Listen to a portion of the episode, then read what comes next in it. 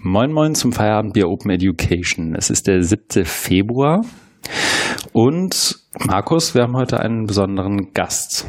Wen denn? Den Podcast-Papst. Guru. Tim Fettler. Mhm. Nee. Hallo, ich bin Tim. okay, der Podcast-Prinz.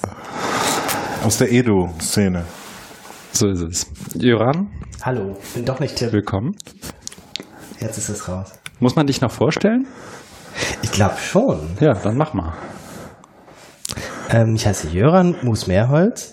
Ich bin ein Diplompädagoge. Man sagt ja immer, was man für eine Ausbildung hat, wenn man keinen vernünftigen Beruf hat, glaube ich. Ähm, ich bin ähm, tatsächlich insofern berufsbezeichnungslos, dass ich so halbwegs mich auskenne in der digitalen Welt und halbwegs in der Bildungswelt und an diesen Schnittstellen versuche ich dann Arbeiten zu machen. Wenn man keine vernünftige Berufsbezeichnung hat, sagt man meistens Berater, was auch immer das dann heißt. Und wir fühlen uns gut beraten, dich hier als Gast zu haben, den Segway gleich zu nutzen in unsere inzwischen erlernte Struktur. Wir fangen an mit dem, was wir trinken. Joran, du darfst zuerst. Hm. Man kann ja einen kleinen Quiz draus machen. Aha. Ähm, Tee. Ich hatte ganz groß ähm, angegeben, als ich ähm, mich selber eingeladen hat in euren Podcast, dass ich auch Bier bezahlen würde. Und das habe ich dann gleich nicht gemacht, weil ich gleich erkältungsmäßig ähm, auf Tee umgestiegen bin. Ich weiß auch nicht mal, was ein Tee ist. Ich bin totaler Banause. Also wir haben hier irgendwie bürotechnisch so 20 Teesorten. Und ich kann so am Geruch sagen, welche ich mag und welche ich nicht mag. Aber und der riecht gut und du magst ihn. Ist okay. Ist warm. Das soll uns reichen. Markus, was ist bei dir? Bei mir ist es ein Lagerbier hell von dem Hersteller meines Vertrauens, Augustiner, das ich mir auch vorher noch im Edeka meines Vertrauens gekauft habe. Ich glaube, es war ein Rewe, aber das nee, lasse ich mal so stehen. Edeka. Ja? Also Product Placement geht. Ja. Okay. Das Augustiner. Bei mir ist das Einger Brau, Bräuweiße. Mal was Neues. Nach dem bayerischen Reinheitsgebot. Nachdem die CSU die Kanzlerin gekürt hat. Machen wir auch das. Und vielleicht lassen wir den Gast den Vortritt, wenn es darum geht, was wir gemacht haben, oder? Passt das eigentlich jetzt? Diese Struktur hatten wir das mit Martina eigentlich auch? Da hatten wir es ein bisschen anders, glaube ich, weil es auch um die OER 17 Konferenz ja. ging, ne? Joran ist ja so viel beschäftigt. Ja. Wenn wir ihn fragen, was er gemacht hat, ist der Podcast ja schon rum. Da muss er sich die Sachen aussuchen, die ihm am besten gefallen haben von denen, die er gemacht hat. Ja, dann fange ich vielleicht nicht an. Also dann weil ich habe jetzt irgendwie ehrlich gesagt auch nur so, weiß ich nicht, jede vierte Folge von euch gehört oder jede dritte. Also sagen wir insgesamt sechs. Wie viel habt ihr jetzt? 20? 21. Plus zwei BDW. Okay.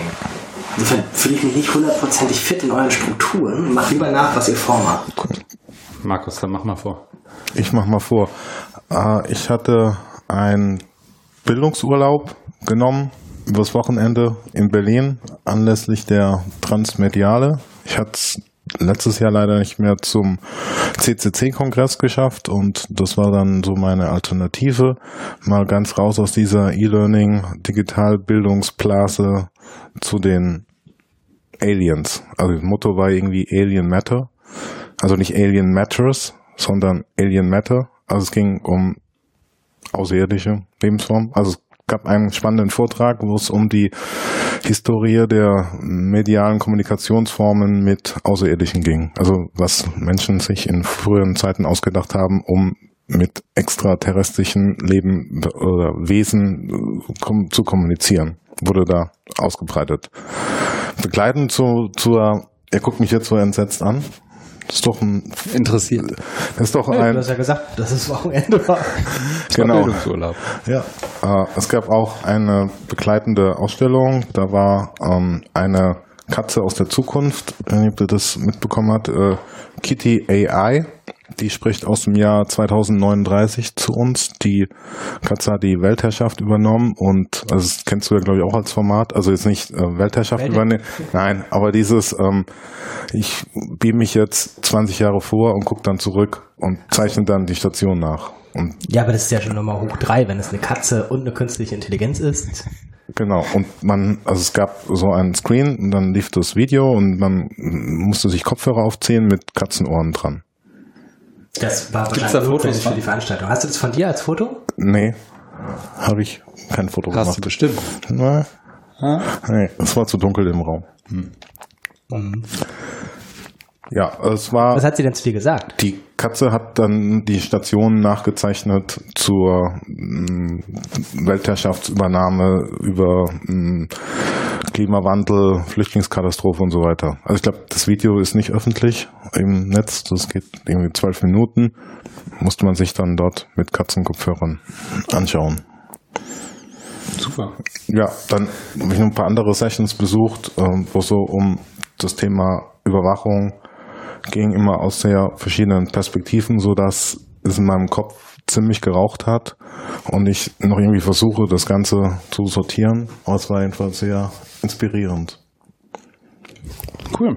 Ja, ich war letztes Jahr bei der Transmediale und fand das da auch, also es ist ein abgedrehter Haufen, aber irgendwie auch viele gute Workshops, Ausstellungen. Das ist immer interessant. Was hast du denn gemacht, Christian? Schön, dass du fragst, Markus. Ich habe ehrlich gesagt nicht viel gemacht, zumindest gefühlt nicht. Es hat sich sehr unproduktiv angefühlt. Neben den ganzen Vorgängen, die man so macht, wenn man einen Umzug vorbereitet, habe ich mit Freude festgestellt, dass wir endlich eine Stelle ausgeschrieben haben. Auf die Ausschreibung habe ich schon lange gewartet. Also eine Bewerbung werden entgegengenommen, auch aus dem engen Kreis hier. Wir suchen einen Administrative Director Digital School. What? Verwaltungsfachmann. Genau. Oder Fachfrau. Mit ähm, Philipp Höllermann hat bei Twitter richtigerweise angemerkt, mit nicht unbedingt einem Fokus auf Digitalisierung, sondern wirklich mit einem Fokus, also soll von Digitalisierung und digitalen Tools in der Lehre und so auch schon was verstehen. Aber wissen wir ja auch, in 48 Stunden liest man sich da auch 80 Prozent an. Sondern vor allem uns Flöhe im Sack behalten und gucken, dass wir auch tatsächlich Dinge tun, die wir irgendwann mal vorher besprochen haben und das ein bisschen kontrollieren und auch vereinbaren. Randbemerkung, ich glaube, ich möchte immer noch mal gerne einen Tiermetaphern-Podcast machen. Wegen den Flöhen im Sack. Ich glaube, Flöhe im Sack ist okay, oder? Ja. Ist, ähm, ja, assoziativ jetzt schwierig, aber das ist schon, glaube ich, richtig. Aber ich- also ich krieg's grundsätzlich Tiermetapher falsch. Wie sagt man dann auf die Reihe?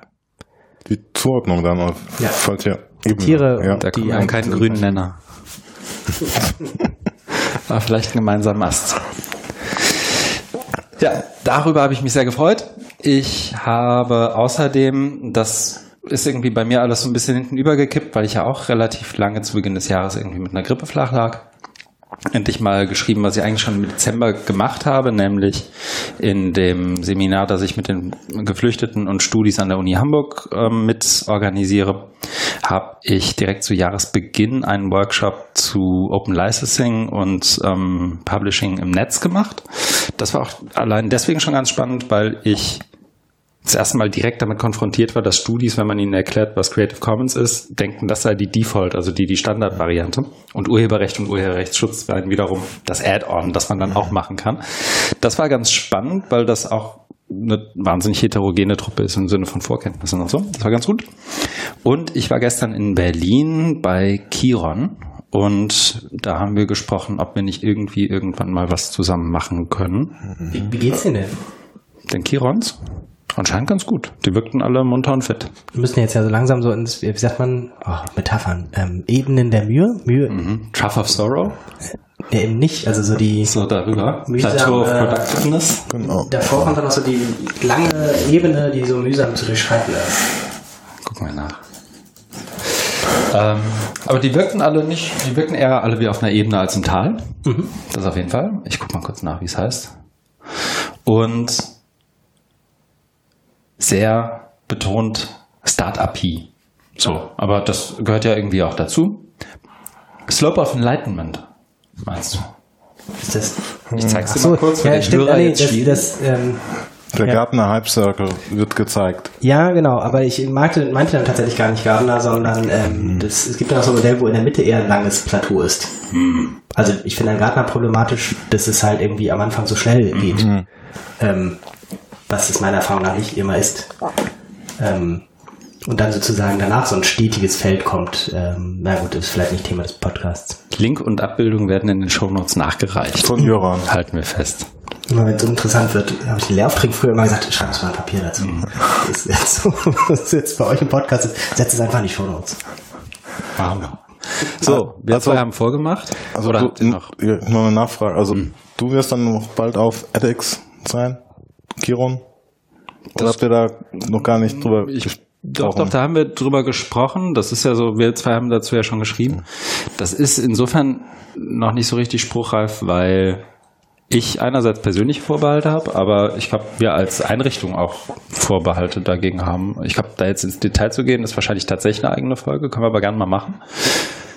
Ob wir es dann tatsächlich tun, klärt sich, glaube ich, in den nächsten Wochen. Aber die Gespräche, wie sagt man, die Gespräche waren sehr produktiv. Ja. Nee, und da müssen wir jetzt mal gucken, ob da tatsächlich irgendwie was bei rumkommt und ob wir in der Konstellation irgendwie zusammenkommen. Das wäre irgendwie einerseits cool, aber man muss auch nicht erzwingen. Sehr Jura. diplomatisch. Ja. Ähm, ich habe mir jetzt ein paar Notizen gemacht und weiß jetzt aber immer noch nicht so ganz klar, was ich sagen soll. Also, weil Jöran, muss man immer sagen, ist halt auch irgendwie ja eine Agentur, wo ähm, irgendwie sieben Leute Vollzeit arbeiten. Und ähm, im Moment, so Januar, war extrem organisatorisch Aufbauarbeit, so irgendwie diverse Sachen, die neu aufs Gleis gesetzt wurden. Insofern, das sind alles gar nicht so spannende Sachen. Ich habe, glaube ich, im Januar keinen einzigen Vortrag gehalten. Ähm, habe ich gerade mal geguckt, sondern immer nur an irgendwelchen organisatorischen Treffen teilgenommen. Der letzte Vortrag war ähm, beim C3, beim 33C3. Ähm, der Blogbeitrag ist zu 99 Prozent fertig, aber seit Tagen, Wochen.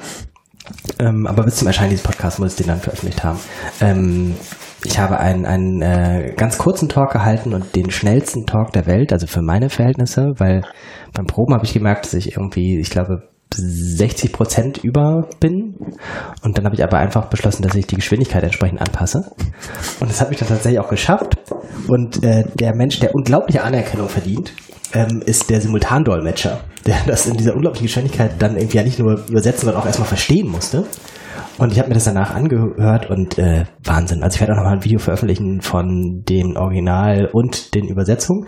Denn kurze Schleife zu den freien Lizenzen. Das ist ja extrem vorbildlich. Die quasi Vorreiter in Sachen OER, auch wenn sie das Wort nie benutzen würden. Der Chaos Computer Club veröffentlicht alles unter CC BY. An Mitschnitten etc. Und insofern kann man das wunderbar jetzt äh, da rausschneiden und sich einzelne Teile nehmen und die Übersetzung dazu basteln und so weiter und so weiter. Das Cool. Was war denn machen. das Thema deines Vortrags, Ach, Inhalt, was du richtig. im Ähm, Schweinsgalopp erzählt hast? Vielleicht ähm, magst du auch der- mal der Vortrag- zwei Sätze. Ja. Die nächste Tiermetapher übrigens, Schweinsgalopp. Das war Absicht. Ähm, Du Fuchs. ähm, nichts ähm, zum Thema ähm, dieses Podcasts. Ähm, es hieß The Way We Walk, die Neuerfindung des Fußgängers in Zeiten des Smartphones.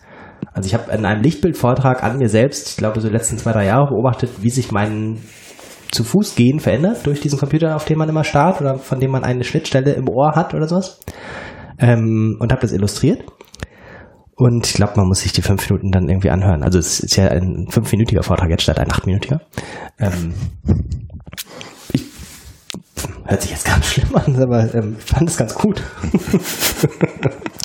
ähm, Ich finde das aber auch, also ich hack sofort ein, immer wenn ich irgendwo einen Vortrag halte und ich probe vorher und ich merke, ich will eigentlich eine Viertelstunde treffen und es sind 20 Minuten, dann schmeiße ich entweder was raus und schneller reden ist ja je nach Publikum nicht immer gleich. ja, nein, das stimmt.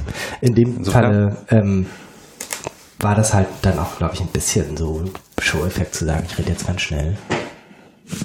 Also es hat so ein paar Leute im Saal aufgeweckt. Lightning Talks beim C3 muss man immer sagen, wie bei vielen anderen Veranstaltungen sind ja die, wo jeder reden darf. Also auch ich. Und ähm, da waren auch schon irgendwie so im Umfeld ein paar Vorträge, die eher eine spezielle Zielgruppe hatten, glaube ich. Diplomatisch formuliert, hast du das mal, ne? Aber also der, der Kongress ist ja auch halt irgendwie so. Also ich glaube, dass mich viel mehr Leute spezial fanden als ich andere Leute. Muss ein bisschen Obwohl die. Pädagogen sind gar nicht mehr so selten da. Also Nee, ne? Also war ich jetzt habe irgendwie- gehört. ja. Also das ist ja auch irgendwie jetzt einfach wahnsinnig groß geworden, seit es Hamburg ist. Und jetzt ähm, kann man erstmal gespannt sein, wie es 2017 weitergeht. Hamburg ja nicht. Ich habe noch gar keine neue Location. Nee, die Gerüchteküche geht heiß, aber ich fand nichts, was ich gehört habe, fand ich plausibel. Also für die Zuhörer, ich zeige mir an den Kopf, wenn ich sage Dortmund-Westfalenhalle. Also, weiß ich nicht. Wir weihen in Lüneburg jetzt bald das äh, Zentralgebäude am Campus ein. Das wäre doch mal was. 15.000 Leute in dezentralen Formaten. Es gibt einen ganzen Haufen Bundeswehrkasernen drumherum, denen die Soldaten fehlen. Das freut die 33C3-Leute doch. Nicht schlecht. Mhm.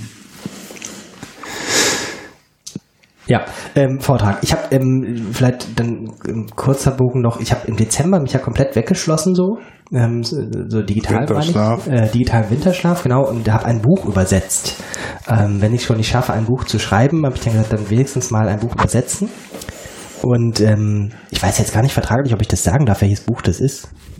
Ähm, ich mal vorher nachgucken. Irgendwas mit so Zahlen, oder? Das ist so, so eine Zahl drin. ähm, also es geht darum, was im ähm, jetzt Achtung, Buzzword zählt im 21. Jahrhundert äh, an Inhalten gelernt werden muss. Also mhm. wir in unseren Gesprächen, nehme ich jedenfalls für mich mal so in Anspruch, drehen uns ja irgendwie zu 90 Prozent der Zeit um das Wie das Lernen irgendwie und das Lehren und äh, die Universitäten und andere Institutionen aufgebaut sein müssen. Und ähm, die Autoren von diesem Buch haben einen Schwerpunkt gelegt ausschließlich auf das Was und wollen halt weltweit eine Debatte über Curriculumsreform anstoßen und äh, sind nicht direkt OECD, aber sehr OECD-nah und äh, diese Debatten werden dann auch irgendwie OECD moderiert geführt werden. Und es gibt halt dann im Moment irgendwie, weiß ich nicht, in 15 Sprachen die Übersetzung. Und ich habe halt die deutsche gemacht. Und ähm, mal sehen, ich will jetzt nicht zu viel versprechen, aber spätestens April ist es da. Ist halt aber relativ speziell, also so groß ist die Zielgruppe nicht. Derjenigen, die sich für große curriculare Reformen von Schulen auf globaler Ebene interessieren. Okay. Klingt so ein bisschen wie Dietrich Schwanitz Bildung. Das ging irgendwann so Ende der 90er, glaube ja, ich. Ist das noch so durch ja, aber es ist, die ist thematischer. Also ihr Ziel ist ein Framework ja. zu entwickeln und nicht, äh, zumindest nicht mhm. nur konkrete Inhalte vorzugeben. Ähm, interessant war für mich, ich habe noch nie ein Buch tatsächlich so richtig übersetzt, also immer nur so kürzere Texte. Und ähm, ich glaube, es gibt auch keine Möglichkeit, einen Text näher kennenzulernen, als ihn zu übersetzen. Und bei diesem Buch ähm, bin ich wirklich so von einem Extrem ins andere gefallen. Ich bin von einer Euphorie am Anfang, weswegen ich das übersetzen wollte, irgendwie gefallen, weil die, wenn du dann einen Text so ganz genau anguckst, dann denkst du irgendwann irgendwie, meine Güte, das ist doch jetzt echt das 18. Mal, dass es das gesagt wird. Mhm. Und äh, was will er jetzt hier überhaupt sagen und so weiter und so weiter. Und es hat sich jetzt irgendwie so eingependelt wieder auf ein ganz gesundes Maß. Ja, zwischendurch hatten wir schon irgendwie Krise der Texte nicht. Aber es war eine schöne Krise, war so ja auf einer Insel und so am Meer, konnte man einfach rausgehen. Ähm, ja, das, was ich gemacht habe. Ich glaube, alles andere waren wirklich so Orgasachen. Also ähm, wir haben jetzt ja für 2017 diverse OER Neustarts. Ihr habt ja selbst schon Spezialfolgen über die OER-Info-Förderlinie gemacht. Da sind wir ja für die zentrale Plattform, die da Informationen sammeln und vertreiben soll, quasi die Blogredaktion hier in Hamburg und bauen da gerade irgendwie alles Mögliche neu auf, weil es halt im Team dann auch neu aufgestellt ist jetzt hier. Ähm, wir wollen dieses Jahr nicht eins, sondern vier OER-Camps machen. Da haben wir die ersten drei Termine veröffentlicht. Die werden im mhm. Mai, Juni sein. Ähm, und ähm, das ist halt ganz viel Orga-Zeugs, ne? Also für die ganzen Leute irgendwie Kooperationspartner ähm, zusammenbringen, Workshops suchen. Es soll nicht ein reines Barcamp sein, sondern zur Hälfte als vorab feststehende Workshops, zur Hälfte als Barcamp, weil unsere Erfahrung auch beim letzten Mal gezeigt hat, die Leute, die neu dazukommen sollen, das soll ja diese ganze Förderlinie bewirken, sind nicht davon angezogen, wenn da ein weißes Blatt steht und da steht Barcamp oben drauf. Mhm. Also die müssen irgendwas Wie haben. Die an? Äh, über diese Kooperationspartner. Also mhm. deswegen ist das Modell in die Region zu gehen äh, und dann halt zu sagen, das OER-Camp München äh, müssen wir halt gucken, wen wir so in Bayern und Baden-Württemberg finden, die dann da ihre Verteiler bedienen etc. Mhm. Ähm, und dafür brauchen wir dann halt da die Kooperationspartner. Also in Hamburg könnten wir irgendwie noch selber, wissen wir noch irgendwie, keine Ahnung, für Lehrer das LI fragen und welche Hochschulen es gibt und äh, die HU und hast du nicht gesehen? Mhm. Ähm, aber bei den anderen brauchen wir noch viel stärker eben die Regionalkompetenz. Aber das Label OER ist mal drauf, weil das ist ja, ja so eine der Diskussionen immer, schreiben wir jetzt überhaupt noch OER drauf ja. oder geht es irgendwie um digitale Medien und ja. Also wir haben tatsächlich ein bisschen geschummelt beim Untertitel, aber das haben wir schon beim ersten OER-Camp 2012. Da steht im Untertitel, glaube ich, das Treffen, wie heißt es, das Treffen der Praktiker zu offenen und digitalen Lehr Lernmaterialien oder so. Mhm. Also es ist ein Einfallstor für Missverständnisse. Mhm. Ja, ansonsten ähm, es ist sehr spannend. Ich bin Teil, äh, äh, ein bisschen jetzt ein Teil der Vorbereitung für den UNESCO World Congress. Der, das ist der, der 2012 in Paris das erste Mal stattgefunden hat. Und jetzt nach fünf Jahren ähm, September in Ljubljana wieder stattfinden wird. Und dann da war ein Vorbereitungstreffen mit Team aus ähm, von, von der deutschen UNESCO-Kommission und äh, von den Slowenen, die es dort organisieren. Und da gucken wir gerade, wie wir irgendwie dann auch ein bisschen offenes Format da reinkriegen in diesen World Congress. Mhm. Und das ist schon sehr, sehr spannend, weil die Zielgruppe von dieser Veranstaltung halt irgendwie, also jetzt mal ganz vereinfacht gesagt und mit meinem vollkommen naiven Blick, der UNESCO-technisch bestimmt nicht richtig wiedergegeben ist, werden halt aus den 200 Mitgliedsländern die Bildungsminister eingeladen und dürfen jeweils einen Experten mitbringen. Also es gibt 400 Delegierte quasi. So hätte ich mir das vorgestellt, ja. Und ähm, in den großen Ländern kommt dann auch vielleicht nicht die Bildungsministerin. Mhm. In Deutschland wüsste man eh nicht, wer kommen soll wahrscheinlich. Ähm, und ähm, die sind, glaube ich, nicht die Zielgruppe, die am größten Erfahrung mit offenen Formaten hat. Und mhm. insofern ist es schon äh, noch ein Buzzword Herausforderung, ähm, für die jetzt ein Format zu entwickeln, wo die tatsächlich irgendwie so stark in Austausch kommen und niemand auf der Bühne haben. Und äh, 400 Leute sind, die man auch vorher ja irgendwie nicht erwischen kann für Vorbereitung digital oder was. Das ähm, macht mir gerade Gedanken. Wie lange ist der Kongress? Zwei Tage? Oder? Das kommt drauf an. Es gibt ganz viele Umfelder. Es gibt so Main Event und Satellite Events. Ich glaube, der Main Event ist drei Tage. Okay. Mhm. Ist auch bei der UNESCO auf der internationalen Webseite angekündigt. Mhm. Okay. Ja. Ansonsten, es gab im Januar ein Treffen vom ähm, Bündnis Freie Bildung, mhm. ähm, wo ich dabei war, an einem Samstag in Frankfurt getagt und so ein bisschen überlegt, was auch politisch dieses Jahr ansteht und das Bündnis Freie Bildung, was es da machen kann, wie es sich positionieren kann. Und da war halt irgendwie relativ klar, na gut, es ist irgendwie Wahljahr. Insofern ist das nicht unbedingt super sexy, aber wirkungsvolle Format der Wahlprüfsteine etc. 2017 nochmal da relativ weit oben. Das ist jetzt was, wo irgendwie niemand große Leidenschaft drin hat, das zu erstellen und ähm, auch zumindest von den Insidern niemand sagt, boah, ich freue mich schon so darauf, die Wahlprüfsteine zu lesen. Aber ich glaube tatsächlich, dass die eine relativ realpolitische Wirkung haben. Ne? Also dass es die alleine schon gab in bestimmten Bundesländern, hat halt irgendwie die Parteien auch mal gezwungen, sich zu positionieren. Und wenn sich halt drei oder vier positionieren, zwingt es im Zweifelsfall dann auch die fünfte Partei. Mhm. Ähm, das ist eigentlich wie gesagt, realpolitisch denke ich schon wirksam. Für die Revolutionäre ist es so mittelattraktiv. Doch, gepodcastet, glaube ich, davon, ne? Also, äh, genau, wir haben danach sozusagen nochmal so 20 mhm. Minuten ähm, Zusammenfassung gemacht, ja. Aber davor musste erstmal acht Stunden diskutiert werden. Und dann haben immer noch alle miteinander geredet. Immerhin. Mir fällt gerade noch was ein. Sorry, dass ich das einwerfe, aber ich vergesse es sonst. Tatsächlich wollte ich Werbung machen für die, den Open Letter von unter anderem Communia und Creative Commons Bildung EU-weit zur Copyright-Reform, der wiederum an alle möglichen Parlamentarier geschickt wurde, wo du sagst Realpolitik. Ähm, verlinke ich auch gerne nochmal die, ich habe es jetzt hingekriegt, dass zumindest die Leuphana Uni Lüneburg dabei ist und unterzeichnet. Im HFD komischerweise überhaupt nicht angekommen. Also ich habe heute irgendwie nach zwei Wochen eine E-Mail von den HFD-Leuten zurückbekommen. Das sieht interessant aus. Was müssen wir denn da machen? Und gestern war die Deadline. Aber das sozusagen nur als Einwurf noch.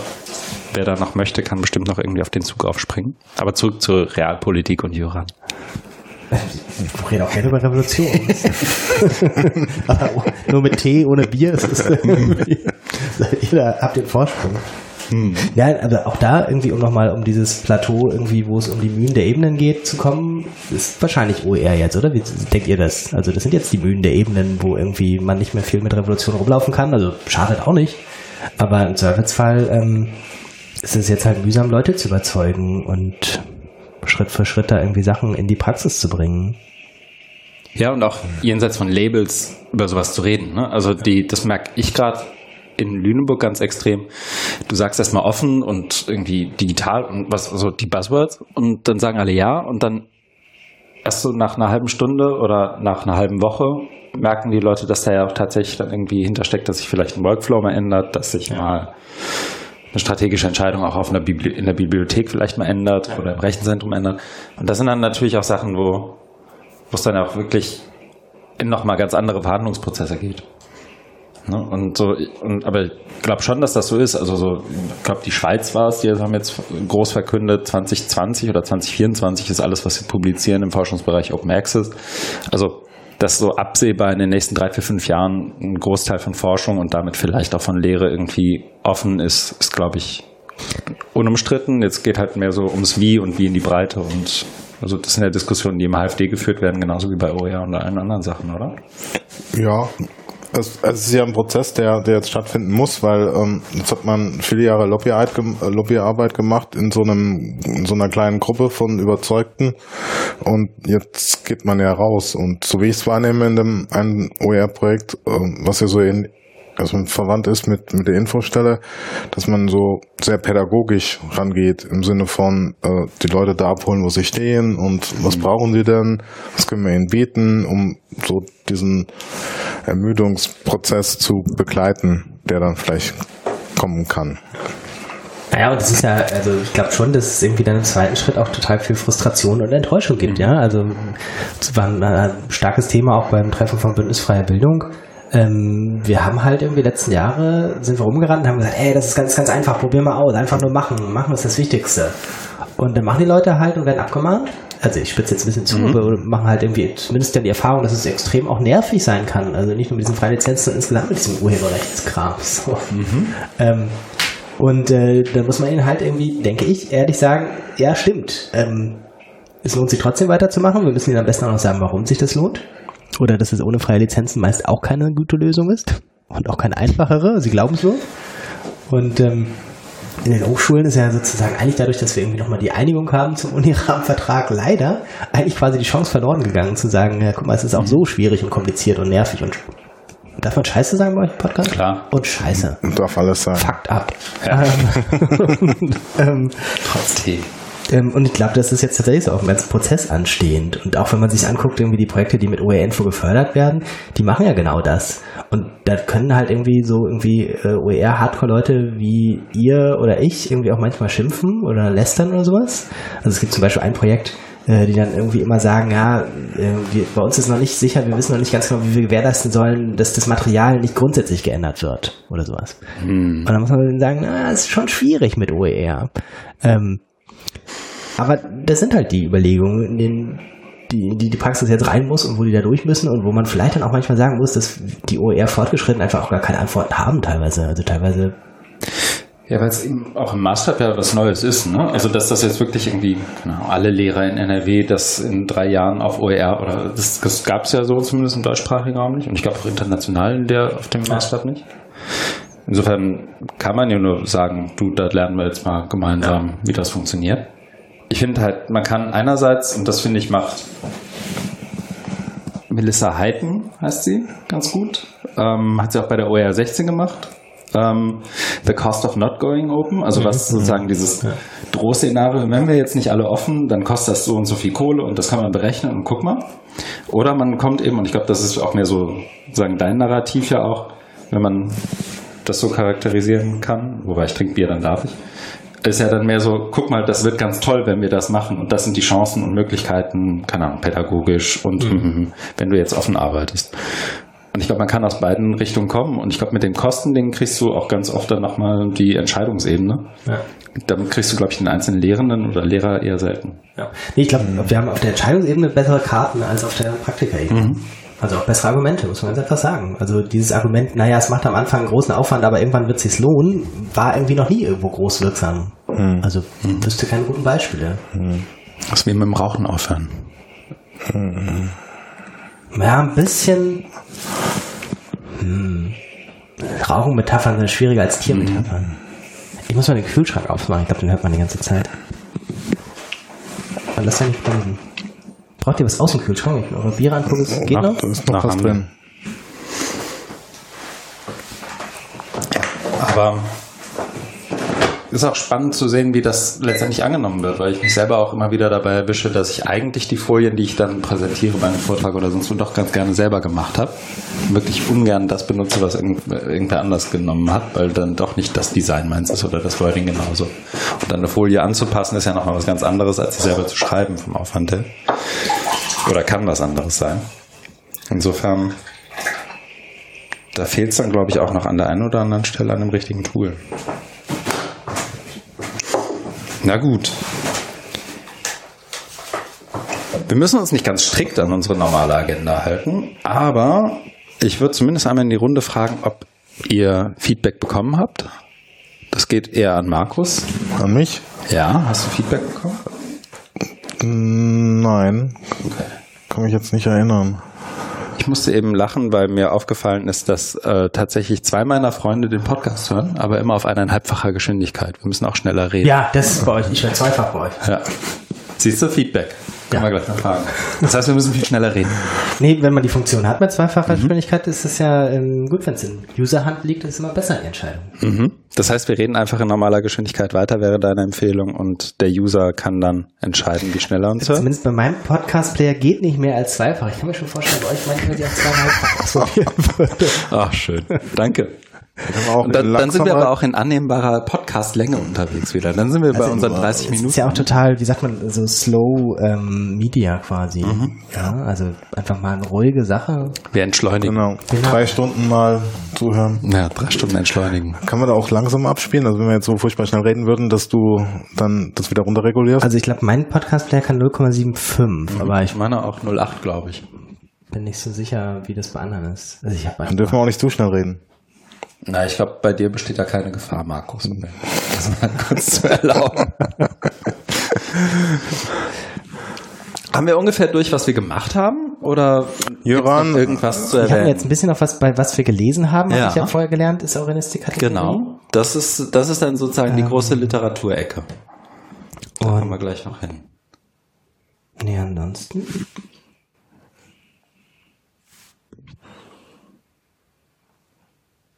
Viel Man muss auch schweigen können im Podcast. Ja. Ja. Das Da ist dann auch ja- egal, mit welcher Geschwindigkeit man das Da schweigt. habe ich ja immer Angst vor. Ich habe, ähm, also mein Ursprungsmedium ist ja Radio, ähm, also noch vor Podcast-Zeiten, so richtig früher mit analog schneiden und so. Und es gab ein, hieß das Notfallband, Notband, also irgendwas, was ansprang im Radiosender, wenn Schweigen auf dem Äther war. Das sprang relativ schnell an, ich glaube nach zwei Sekunden oder sowas. Deswegen war es im Radio immer total tabu früher, äh, dass da tatsächlich Stille entstanden ist, weil das ist das Not, ist das Notband? Muss ich mal nachgucken. Ähm, wenn man ähm, tatsächlich nichts auf dem Sender hatte. Und wahrscheinlich bin ich da, weil ich habe das irgendwie statt Schule irgendwie bin ich mal ins Rundfunkstudio gegangen damals quasi. Das war meine, meine Bildung.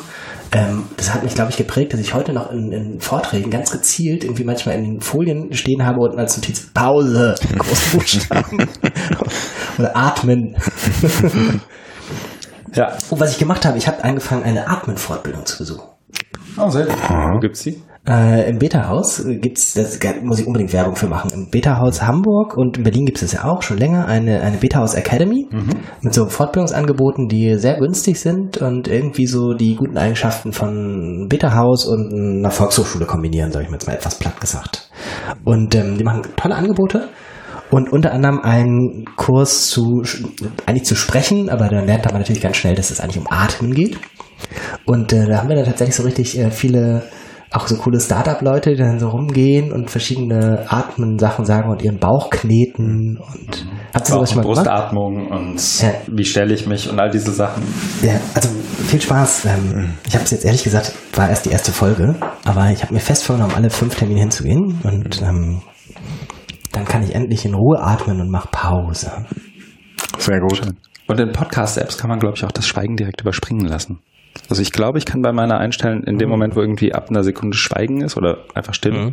springt da einfach. Das heißt, in Podcast kannst du ohne Probleme auch mal fünf Sekunden schweigen, alles in der Hand des Nutzers. Oder ihr müsst einfach cool tun in eurem Podcast und äh, so wie Amerikaner, die großen amerikanischen Podcasts halt Werbung machen, so zwischendurch zweimal. Ähm, und ihr müsst die auch selbst vorlesen. Ich glaube, die Amerikaner haben ja immer, dass die selbst vorlesen, so auch in den Fernsehen. Mit einem anderen Musikding noch Ja. Genau. dran, ne? Und dann, ich weiß nicht, im Moment ist, glaube ich, Casper oder diverse Matratzen Ja. sind, glaube ich, schwer angesagt. Und so eine Mortgage-Geschichte, Mo- Rocket Mortgage. Mhm. Rocket Podcast. Mortgage. Okay. Ja.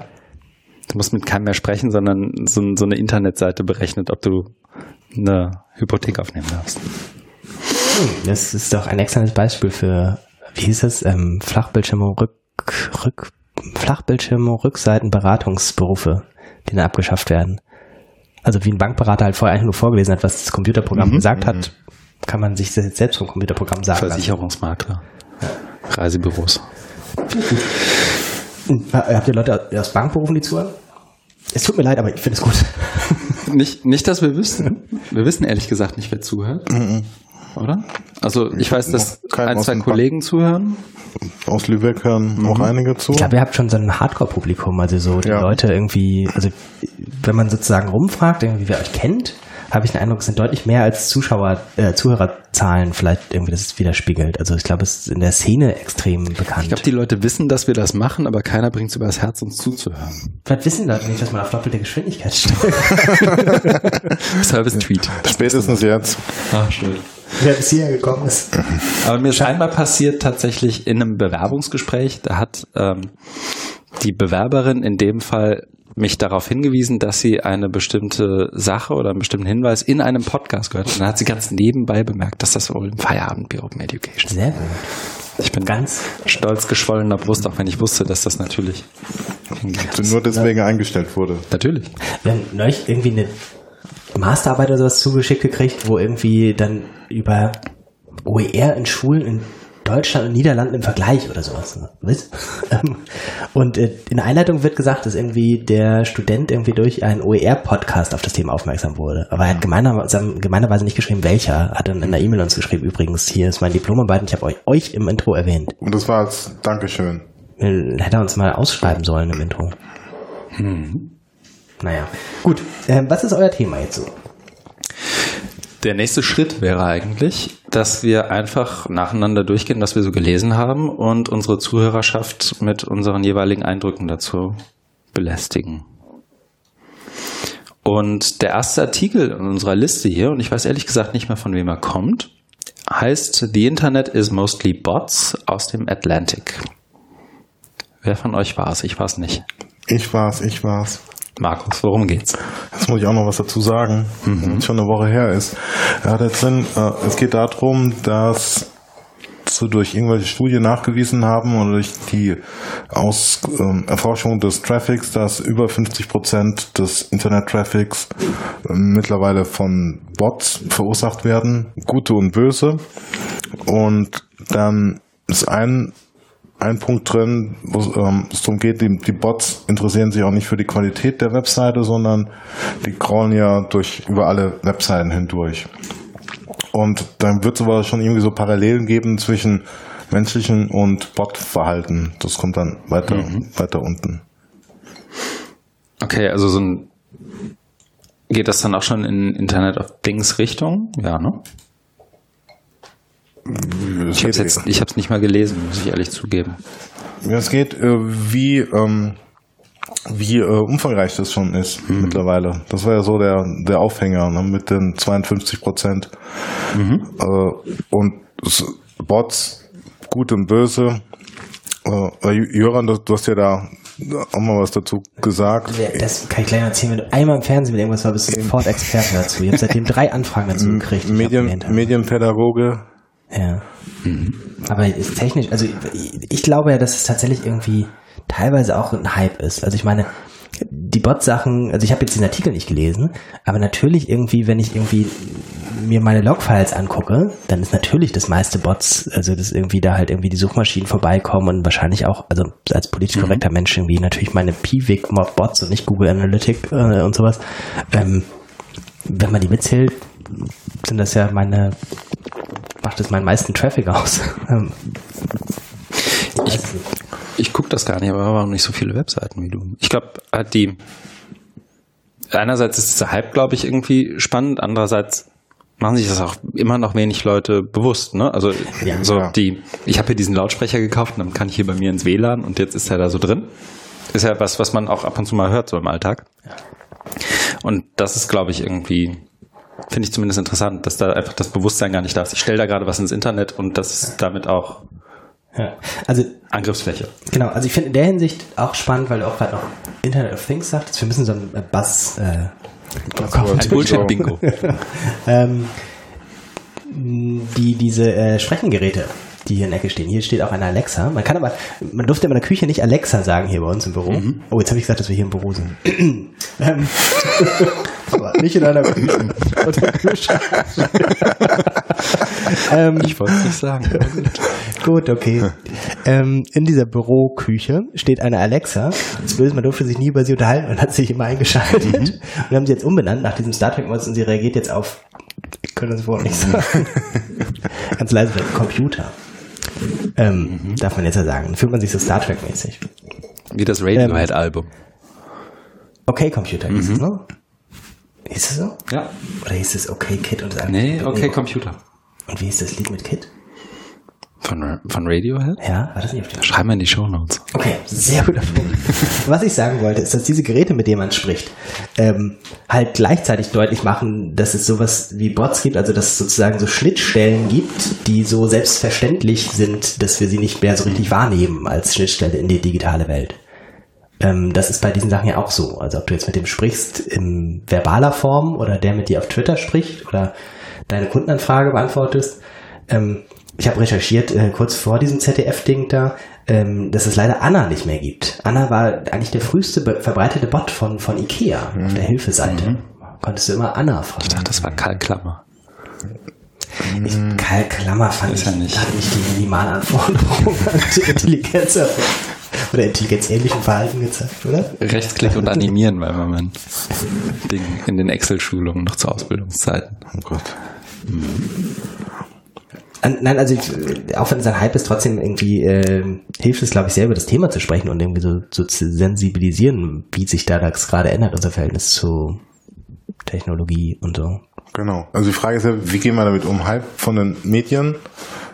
Gleichzeitig äh, ist es vielen unbekannt, aber was bedeutet das jetzt, ähm, um nochmal auf den Artikel einzugehen? 50 Prozent des Internet-Traffics werden durch Bots verursacht. Merken wir das in unserem Alltag? Nö, deswegen, also rein von der Quantität her macht es, glaube ich, keinen Unterschied. Also mich juckt es jetzt ehrlich gesagt nicht, glaube ich. Ob das 20, 50 oder 80 Prozent des Traffics sind, ist dann eben eine Frage der Wahrnehmungsschwelle, glaube ich. Ne? Also was du, Joran, meintest, so im Sinne von, was kriege ich denn davon jetzt noch mit? Was nehme ich überhaupt noch als eine Interaktion wahr? Was ist vielleicht eine und Ja. ich kriege sie gar nicht hintereinander, aber vielleicht auch andersrum, wo glaube ich, dass eine stattfindet. Und es gibt gar keine, gibt es das auch? Ähm, also ich glaube, es fängt jetzt schon an so auf, auf Twitter, würde ich sagen. Also ich habe so die ersten deutlich erkennbaren Bots gehabt und man weiß ja eben nicht, wann man es nicht merkt. Habt ihr mal geguckt bei, bei äh, Truthy Bot or Not, nach wie viel euren Followern wahrscheinlich äh, Bots sind? Die haben so eine Analyse. Nee. Ich habe gerade bei euch geguckt. Bei mir sind es 20 Prozent, bei Markus sind es 22. Okay, jetzt bin ich auch nicht gespannt. Das ist beides noch irgendwie ziemlich gut. Aha. Also gut im Sinne von unteren Bereich. Also die anderen, die ich geguckt habe, waren auch mal für so mit 29 Prozent. 29 Prozent sind Bots bei mir. Schön. Ich muss mal eine dieser Apps, ich, du hattest das, glaube ich, Markus, eine ganze Zeit. Da hast du einmal wöchentlich getweetet, wie viele Follower Ja. und Unfollower du hattest und sowas. Ja. Und ich bin dann immer kurz davor, die Leute zu blocken. Du bist mir noch entgangen. Das willst du wohl nie tun. Nein. Ja, stimmt, aber im Grunde genommen ist das ja schon ein rudimentärer Ja, Bot gewesen, ja, der da ja, für dich. Ähm, das gemacht hat. Ja, stimmt. Ich, setze mal diesen Test in die Shownotes. Wir können ja einen Wettbewerb machen, wenn Leute bei euch kommentieren, wer die höchste oder niedrigste Genau, Botdichte hat. Bot-Dichte hat. Bot or not. Okay, also 20% und 29% sind zuschlagen. Sehr gut. Und das vielleicht noch ergänzend zu deinem Link, Markus, für einen Atlantic-Artikel äh, Artikel Ist ja wahnsinnig sehr kurz. ne? Ja, ist mir auch. Ich habe schon, ich bin eben schon so über die empfohlenen Artikel weggescrollt, weil ich dachte, es geht noch weiter, aber da ist nichts mehr. Gut. Nächster Link. Das bin ich, glaube ich. David Wiley. Godfather of OER, glaube ich. Brauchen wir schon eine halbe Stunde, um den Titel zu lesen. Ja. Das, also ich habe ihn auch deswegen reingenommen, nicht weil es irgendwie wahnsinnig nett lesbar ist oder weil es irgendwie mal eben so im Vorbeigehen lesbar ist, sondern, aber vielleicht sage ich erstmal den Titel. Es geht um den Artikel von David Wiley, The Evolving Economics of Educational Materials and Open Educational Resources Toward Closer Alignment with the Core Values of Education. Und normalerweise verabscheue ich ja grundsätzlich Artikel, deren Titel über drei Zeilen reichen. Und das ist in dem Fall so. Aber hier habe ich mich dann tatsächlich einfach mal dahinter gehangen und das gelesen. Aus dem einfachen Grund, weil er einerseits ziemlich gut geschrieben hat und auch äh, oder beschrieben hat, worum es eigentlich geht. Also was du, Jöran, vorhin auch meintest, so das Warum jetzt mal besser erklären. Wenn du da ein Template für brauchst, dann nimm den Artikel. Okay, kommt auf die Leseliste. Weil das, da ist wahnsinnig viel drin, was du schon weißt. Also da ist keine Überraschung für dich drin. Das ist ein, ich glaube, ein Vorwort oder ein Artikel, Nee, den äh, er für Pearson geschrieben Genau, hat. man ne? muss ja dazu sagen, ähm, dass ähm, er gefragt wurde Mhm. von Rob Reeser, um einen Artikel ähm, zu schreiben für das Buch äh, Inst äh, Trends and Issues in Instructional Design and Technology. Das weiß ich deshalb so gut, mhm. weil ich da auch Autor bin. Also kleiner Selbst Alles für den Fame. Genau, alles für den Fame. Aber er hat es schlau gemacht. Er hat nämlich ähm, gesagt, ja, er macht's, aber er will das ähm, Copyright behalten und mhm. eben die Möglichkeit ähm, sich erhalten, das auf seinem Blog zu veröffentlichen. Mhm. Das ist ja so ähnlich, wie wir es gemacht haben bei dem bei der Enzyklopädie-Geschichte, also wo man es ja mehr oder weniger legal. Da haben wir ja nicht nachgefragt. Wir haben es einfach gemacht. Ja. Also nicht nur wir, sondern ähm, dann hat mir vor ein, zwei Wochen der Kollege, der, der auch mal einen Blogbeitrag geschrieben hat, mhm. dessen Namen ich jetzt gerade nicht weiß. Mhm. Ich erinnere mich dunkel. Na, aber vielleicht nur kurz, also der Artikel ist, wie gesagt, ist jetzt keine OER-Neuigkeit dabei irgendwie, es geht um 5R, aber es geht auch um die Core Values, also die Kernwerte von Bildung. Mhm. Und da wird eben das Statement gemacht, was jetzt auch kein neues ist. Education is sharing, also äh, Teilen von, von Wissen und das ist tatsächlich teilbar und so weiter. Also auch mit so ökonomischen Aspekten, so was ist jetzt non-rivalrous, non-excludable und so weiter. Und was dann letztendlich passiert, ist, glaube ich, auch keine Überraschung für Leute, die in diesen Narrativen irgendwie drin sind, ist letztendlich, dass die Werte miteinander, wie sagt man, aligned werden. Angeglichen. Angeglichen werden. Also einerseits Bildung will das und mit OER und mit Open Content geht das und das. Mhm. Und ich glaube, was auf einer Ressourcenebene auch wahnsinnig einfach zu begründen ist. Ich glaube, was mir gefehlt hat so beim Lesen, war dann sozusagen dieser Übertrag in nicht nur Content, sondern dann eben auch die, die, jetzt will ich nicht sagen Praktiken dahinter, aber vielleicht mal ein Curriculum zu nehmen und zu sagen, guck mhm. mal, das ist jetzt auch eine Ressource mhm. und damit geht's jetzt noch weiter. Weil damit würdest du, glaube ich, auch enorm vielen Lehrenden, Lehrern, wem auch immer helfen. Mhm. Und du sagst, guck mal, das sind jetzt nicht nur meine Slides und mhm. das ist irgendwie mit den Metadaten achte Klasse, Mathe. sondern das ist ein Szenario, in dem du es auch gleich benutzen kannst. Wenn du eine Doppelstunde hast, dann sähe das so und so aus. Also direkt so, so, ein, so eine Handreichung dazu noch, wie benutze ich es jetzt. Und das hat mir hier ein bisschen gefehlt, aber ja, darum geht's ja auch nicht. Nee, David Weidel kommt ja aus dem genau. Content. Der hat ja genau. OER, über OER schon geschrieben, als noch keiner OER gesagt hat, also vor 2001. Mhm. Und da, da ist es ja Open Content. Und deswegen konzentriert er sich immer sehr auf, auf, auf die Materialien und genau. arbeitet dran, eben möglichst viel OER zu verbreiten. Was, was ich da nicht so ganz nachvollzogen habe, war, er sagt ja, dass ähm, das Teilen von Wissen, Einstellungen, Fähigkeiten und so weiter sind öffentliche Güter, Public Goods. Und wenn du das jetzt aber ähm, und und wenn du das materialisierst in Form von Büchern, dann kosten die ja was, werden verkauft. Und wenn du jetzt das aber den Shift machst hin zu digitalen Gütern, dann könnte man das auch frei teilen. Und das ist, glaube ich, so eine so ein Stück weit eine Verkürzung. Also wir können das ja marxistisch ähm, äh, analysieren mit der Theorie. Ähm, also gibt es eine Unterscheidung zwischen Tauschwert und, und Gebrauchswert. Mhm. Also Gebrauchswert eines einer ähm, Ressource, eines Arbeitsplatz Mathematik ist, wie gut erklärt mir das jetzt Mathematik, den Dreisatz, wie gut sind die Aufgaben, wie gut sind die Erklärungen. Und dann gibt's aber auf der anderen Seite noch den Tauschwert, also wie viel bist du bereit, mir dafür zu bezahlen? Und das ist, glaube ich, ja unabhängig von, von der Materialität. Also ob es jetzt ein Buch ist oder ob es ein PDF ist. Und ich gebe dir meinen Stick. Und dann sagt ihr, ich schicke dir, schick dir das. Wir leben ja in, in einem kapitalistischen System. Das heißt, die Gesellschaft einigt sich ja darauf, einen gewissen Preis zu verlangen. Und bei Marx ist ja so, der sagt, das ist ja unabhängig vom Gebrauchswert.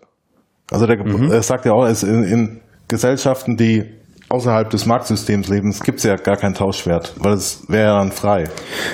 Und dazu, und das ist, glaube ich, so ein Grund-OER, weiß nicht, ob es ein Problem ist, aber so der wahrgenommene Gebrauchswert bemisst sich ja unter anderem am Kaufwert. Also mhm. in dem Moment, wo ich gratis was kriege, kann das ja nicht so gut sein wie das 40-Euro-Ding, das ich hier bei Cornelsen, Pearson oder sonst wo gekauft habe. Ja, deswegen ist ja OER so spannend, weil es ja die, die kapitalistische Logik durchbrechen kann. Indem, indem es sagt, es gibt hier ähm, ein, ein Artefakt, was einen hohen Gebrauchswert hat und ich setze jetzt den Tauschwert auf, auf null, weil es ist frei, ich, ich, ich lizenziere es offen mhm. und frei und ähm, ich verschicke ich verschick, oder stelle es ähm, auf meinen Blog und jeder kann es runterladen. Ja, das, das, das, das klar, also so, soweit bin ich auch dabei. Ich würde nur sagen, dass der einzelne Leser, Nutzer, wie auch immer, halt zumindest subjektiv einen anderen Nutzwert einer Sache einem oder bestimmten Content beimisst in dem Moment, wo er viel Geld dafür bezahlt. So, und ich glaube, das ist so ein Stück weit, das, Das ist glaube ich, eine, wert, was es, wenn es viel kostet. Genau, ich glaube, das ist so ein Stück weit, das, das Wertversprechen ist irgendwie ein anderes oder das wahrgenommene Wertversprechen ist ein anderes. Nicht das Wertversprechen an sich, aber das, das machen ja die Verlage dann zum Beispiel. Die sagen, die, Genau. das ist ja in den das USA ja genau das besser. Problem, ähm, dass die Textbücher so teuer sind, kosten dann 200 Dollar und das hat dann einen hohen Gebrauchswert. Denkt man, obwohl Aber die, Nee, nee, nee, ich, ich würde auch nicht sagen, dass es den hat, sondern ich würde sagen, dass er dem be- beigemessen wird ohne eine weitere Prüfung. genau, Also so, dass so, das Beispiel, was ich dann immer erzähle, ist so, ich habe mal Wirtschaftspsychologie in Lüneburg studiert. Und wenn du die erste Vorlesung Psychologie hast, dann stellt sich ein Prof irgendwie mit dem Zimbardo vorne hin, so das Standardding.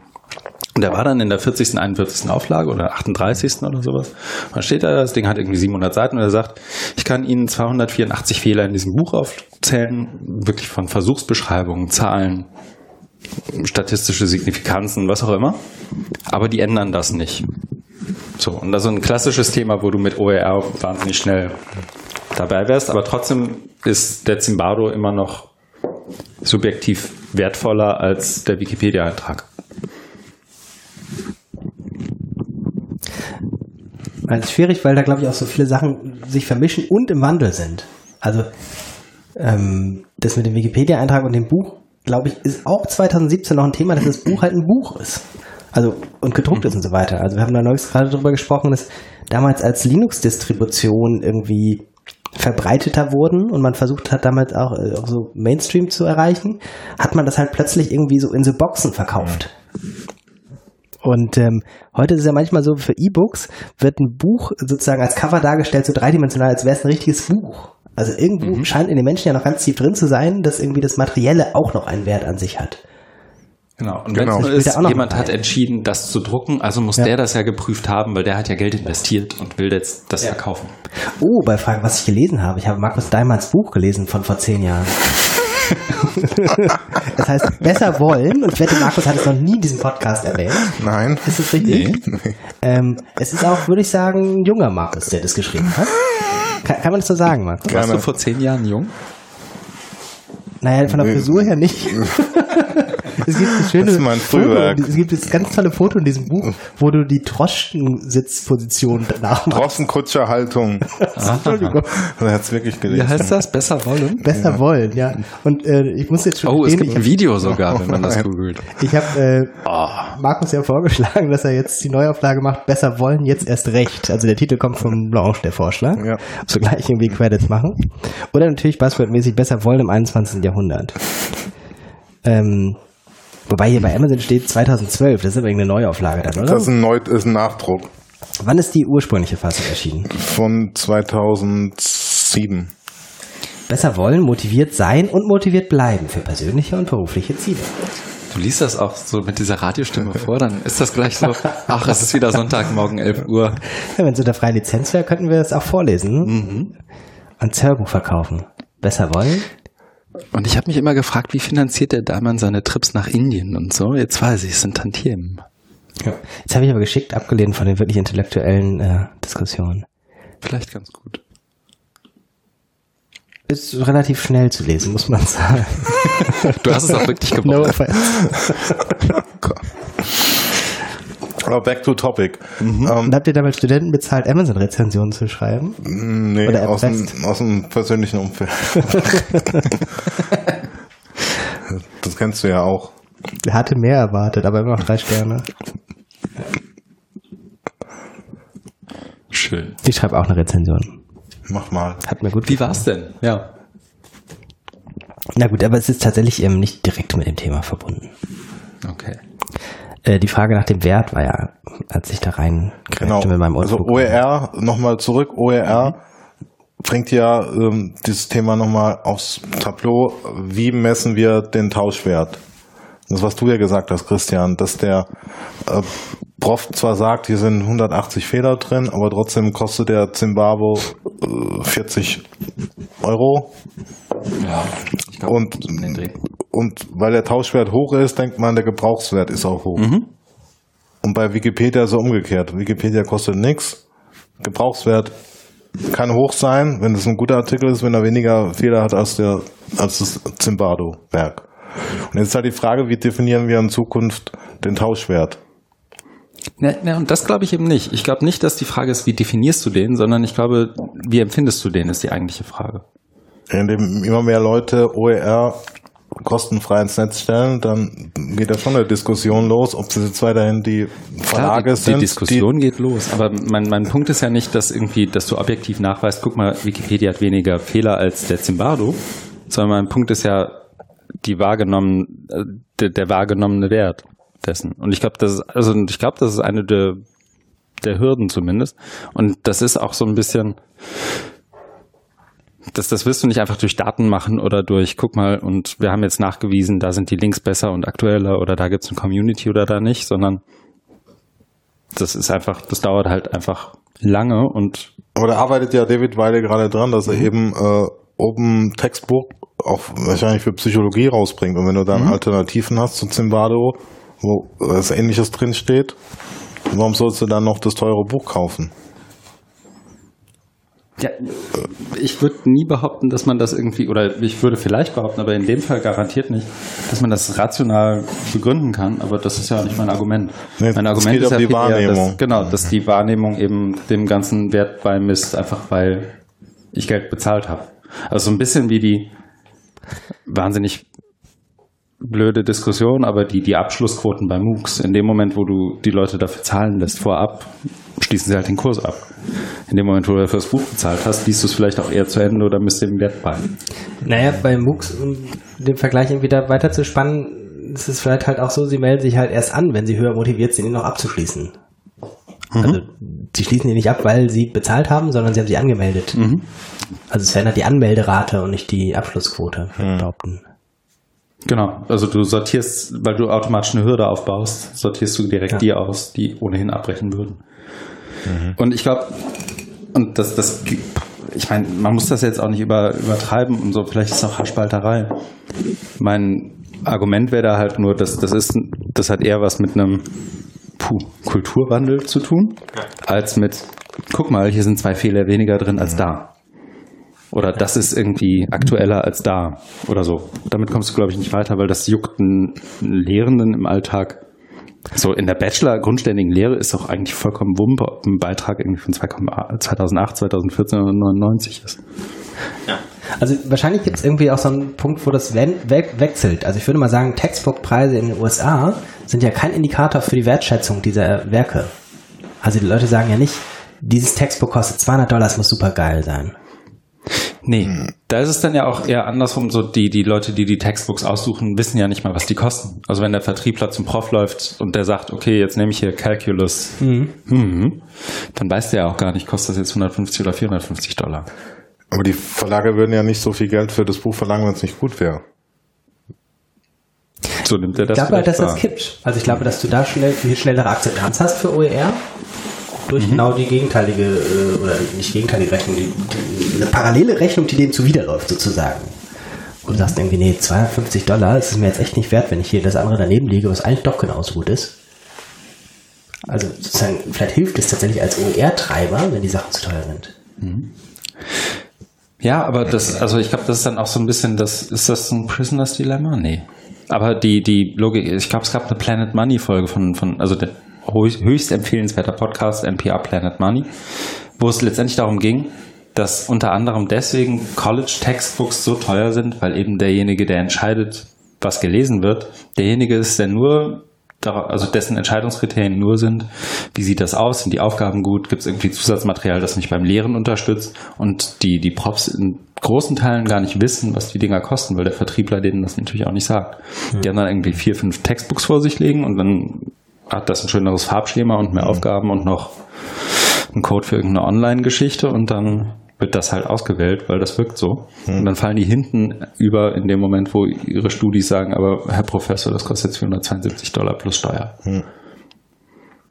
So, also ich kann die Episode auch nochmal raussuchen. Das ist wirklich ziemlich, also wie die das halt machen, so die, die mhm. Verhältnisse werden ganz gut dargestellt und dann wiederum auch verglichen mit Highschool. Da ist es nämlich anders. Da entscheiden Schoolboards und nicht die einzelnen Lehrer. Mhm. Und in dem Moment, wo das Schoolboard entscheidet, geht es auch direkt um die Kohle, weil die mhm. in Teilen wieder selber anschaffen. Und auf einmal hast du da wieder so ein, so, so, so ein auch im Median und im arithmetischen Mittel, glaube ich, ganz andere Werte, die da über, über die Theke gehen. Mhm. Verlink's mal in den Show Notes. Das alte Zauberer. ich bin so gespannt auf den nächsten Eintrag in der Liste hier. Wer hat eine Audrey Waters eingetragen? Das war ich. Ja. Es geht um AdTech in the Time of Trump. Und Audrey Waters hat einen Vortrag gehalten und ich muss tatsächlich kurz nachgucken, wo er vor University of Richmond. Und es gibt wie immer bei ihren Talks, ich glaube, sie ist ja nur noch bei uns nicht das erste Mal und ich glaube, jeder, der jetzt noch zuhört, wird Audrey Waters zumindest mal gehört haben. Wir müssen jetzt abschalten und erstmal Audrey Waters hören und lesen. Genau. Und die dann auch nicht in zweieinhalbfacher Geschwindigkeit. Es geht. Obwohl die sind auch so ein bisschen gemütlich. Also die ja, die Podcasts sind sehr mit. Aber nicht so lang. Genau. Ganz angenehm. Das stimmt. Aber auch ganz viele Rants dabei. Das wurde mir tatsächlich vorgeworfen übrigens. Retour zum Feedback. Wir meckern zu viel. Deswegen wird oft der erste, die ersten zehn Minuten, bis wir Dampf abgelassen haben, werden oft übersprungen. Für was machen wir das Ganze dann? Wird sich noch mal Nicht zum Meckern. Aber wobei doch auch. Jedenfalls. Audrey Waters hat über Attack in the Time of Trump einen Vortrag gehalten. Und es ist wie immer so, sie macht erst das ganz große Bild auf und guck mal, das passiert hier alles gerade. Und jetzt lass uns doch mal drüber reden, was das jetzt für Bildung tatsächlich bedeutet.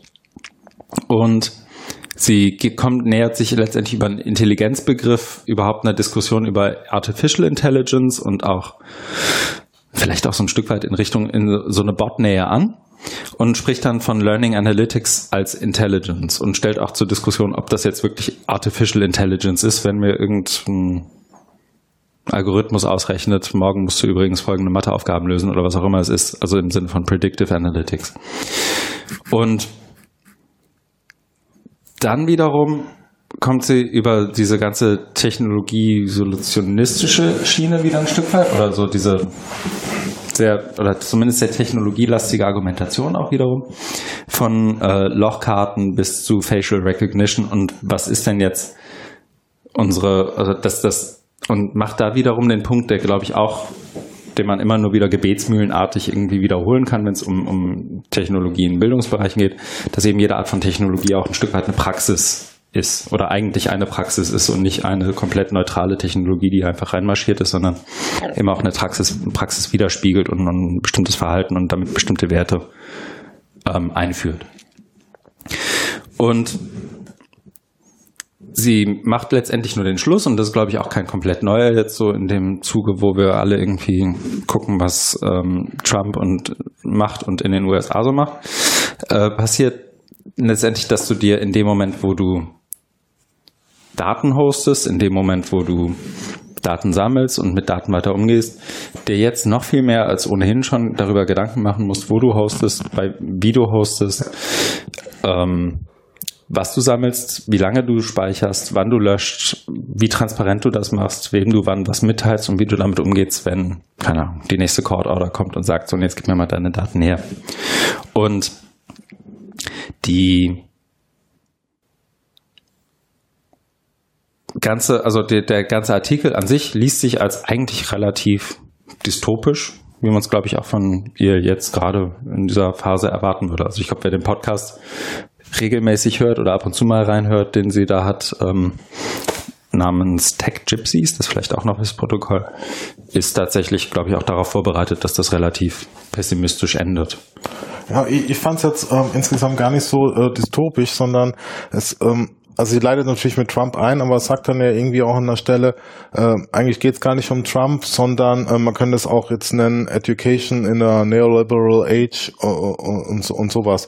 Sondern es geht ja darum aufzuzeigen, ähm, wie ähm, durch welche Bilder, Metaphern sich unser Diskurs prägt. Und da ist das eine, was du gesagt hast mit Intelligenz, also dass ein, ein durch, durch Anleihe an Computertechnologien sich ein Begriff von Intelligenz ähm, verändert, wo es eben, genau wie du es auch gesagt hast, jetzt um dieses messbar machen und, und vorher und, und also mhm. nicht nur messbaren, sondern auch dieses Predictive Analytics, also mit welcher ähm, Wahrscheinlichkeit wirst du dein Studium absolvieren. Das, das war auch in einem anderen Artikel, den ich jetzt mal gelesen habe, wo sie in irgendeiner Uni in den USA jetzt festlegen können, wie gut du deinen Mathekurs im Studiengang Nursing mhm. abschneidest, das ist ganz entscheidend dann für wie gut du, wie gut du eben dein gesamtes Studium ab, abhält. Das ist eine und dann geht's ja so auf die auf die auf die andere ähm, Metapher an dieses Command and Control, also mhm. wo es ne, wo es darum geht, ähm, wie ähm, wie auch wieder durch Anleihen an der Computertechnologie mit den mit den Lochkarten ähm, die Überwachung ähm, definiert wurde und Übernachungsnarrative ähm, ermöglicht wurden. Und da ist ja ganz spannend zu gucken, das habe ich auch mal für einen anderen Vortrag ähm, nachrecherchiert, diesen Studentenprotest in Berkeley, ich glaube 64 war, mit Mario Savio, der dann, ähm, die dann so ähm, diese Punchcards, diese Lochkarten umhängen hatten und ähm, protestiert hatten, damit im Slogan, ähm, dass sie eben nicht ähm, zählbar oder quantifizierbar sein sollte. Also dass sie eben keine reinen Nummern sind, sondern Menschen. Mhm. Aber das ist ja komplett in, in Vergessenheit geraten in, in, in, in dem ganzen Diskurs. Und dann äh, geht's ja weiter, dass sie sagt, ähm, ja, jetzt müssen wir eben aufpassen, wer, äh, wer misst die Daten, weil also ganz viele Daten gesammelt werden, wer, wer, wer, wer, hat, wer hat Zugriff darauf, wem, wem gehören die, wie lange werden die aufbewahrt. Ja. Ne? Das sind ja so die, die Grundfragen. Aber ich finde es jetzt ehrlich gesagt gar nicht so dystopisch, sondern eher ähm, ein Stück weit aufklärerisch, weil sie eben diese historische Perspektive aufzeigt und, und, und wo das herkommt, da ist ja auch ganz viel mit den Nazis, mit, mit IBM, ne? Mhm. die, die dann ähm, gesagt haben, die Nazis, als sie an die Macht gekommen sind, 33 ähm, damals damals gab es noch keine Probleme, äh, keine Probleme, keine, keine Computer. Wieso sage ich jetzt eigentlich Probleme? Was Freud dazu sagen würde, würde mich interessieren. Oh Gott. Äh, also es gab noch keine Computer, aber äh, mhm. sie wollten äh, so, so, so eine Volkszählung durchführen und deswegen haben sie dann irgend so eine, so, so eine äh, IBM-Maschine genommen. Und das natürlich, also ist schon, also da, da ist äh, eher hohes Lob zu zollen, dass das Ganze nochmal aufdröselt und aufarbeitet. Also für mich hat der Artikel mehr Aufklärung als jetzt Dystopie. Mhm. Das kann sein. Ich meine, ich finde schon, also das, das ist dann aber vielleicht auch eher eine persönliche Reaktion. In dem Moment, wo eine Parallele zwischen Trump und irgendwie dem Dritten Reich gezogen wird, dann kriege ich zumindest Bauchschmerzen. So und aber das führt, glaube ich, für jetzt auch zu weiter. Wir haben noch nicht genug Bier getrunken. Apropos. Soll ich was aus dem Kühlschrank holen? Noch, noch habe ich. Ähm, ja. Ja, das ist, aber die Debatte ist schwierig zu führen. Also mhm. auch so zwischen Aufklärung und Dystopie tatsächlich. Also ich habe ja mal vor zwei Jahren, glaube ich, oder drei Jahren so einen Vortrag gehalten über das total überwachte Bildungssystem. Mhm. Und es will niemand haben, diesen mhm. Vortrag. Also vielleicht mal einen Werbeblock hier. Guten Tag. Wenn Sie den Vortrag, die digitale Bildung schafft uns die totale Überwachung und perfekte Kontrolle, ähm, buchen, bekommen Sie Joran muss mehr als zwei Vorträge zum Preis von einem. Gut. Ähm, aber tatsächlich, also ich habe das auch tatsächlich, äh, jetzt hört sich so lustig an, aber schon mal so Veranstaltern von Konferenzen oder sowas angeboten, mhm. wenn ich eh da bin und irgendwie die Keynote, die die haben wollen, halte, kann ich nicht irgendwo danach im parallelen Programm noch einen Workshop haben, wo ich das erzähle mhm. und mit Leuten darüber rede, wie wir damit umgehen können, dass das auch dieselbe Medaille ist, die auf zwei Seiten eben irgendwie die ganzen tollen Möglichkeiten mit sich bringen, auf der anderen Seite die mögliche Totalüberwachung. Mhm. Ähm, also nicht mal, wenn die es geschenkt haben wollen, wollen die es, weil sie sagen halt, oh nein, äh, dann sind ja die Leute so erschrocken und fallen fast die digitalen Sachen nicht mehr an. Ja, genau. Also man, man spielt damit ja auch und das, da fällt mir dann spontan ein, ich glaube, du warst es vor ein paar Tagen, es gab doch jetzt diesen süddeutsche Beitrag, süddeutsche Plus Beitrag, deswegen habe ich nur den Anfang gelesen, Dräger und Langkau ja. im, im Streitgespräch, irgendwie sowas. In dem Moment, wo du einem wie Langkau so einen Beitrag halt schickst, dann sagt er, ja, sag ich doch, machen wir genau. gar nichts mehr zurück genau. zu äh, Kreide und, und Tafel. Lass uns das alles aufhören. Und das ist ja wiederum auch nicht, das wäre ja nicht mal Audrey Borders Punkt. Also es wird ja oft so vorgeworfen, genau. aber auch nur, wenn man sie nicht wirklich verfolgt. Ne?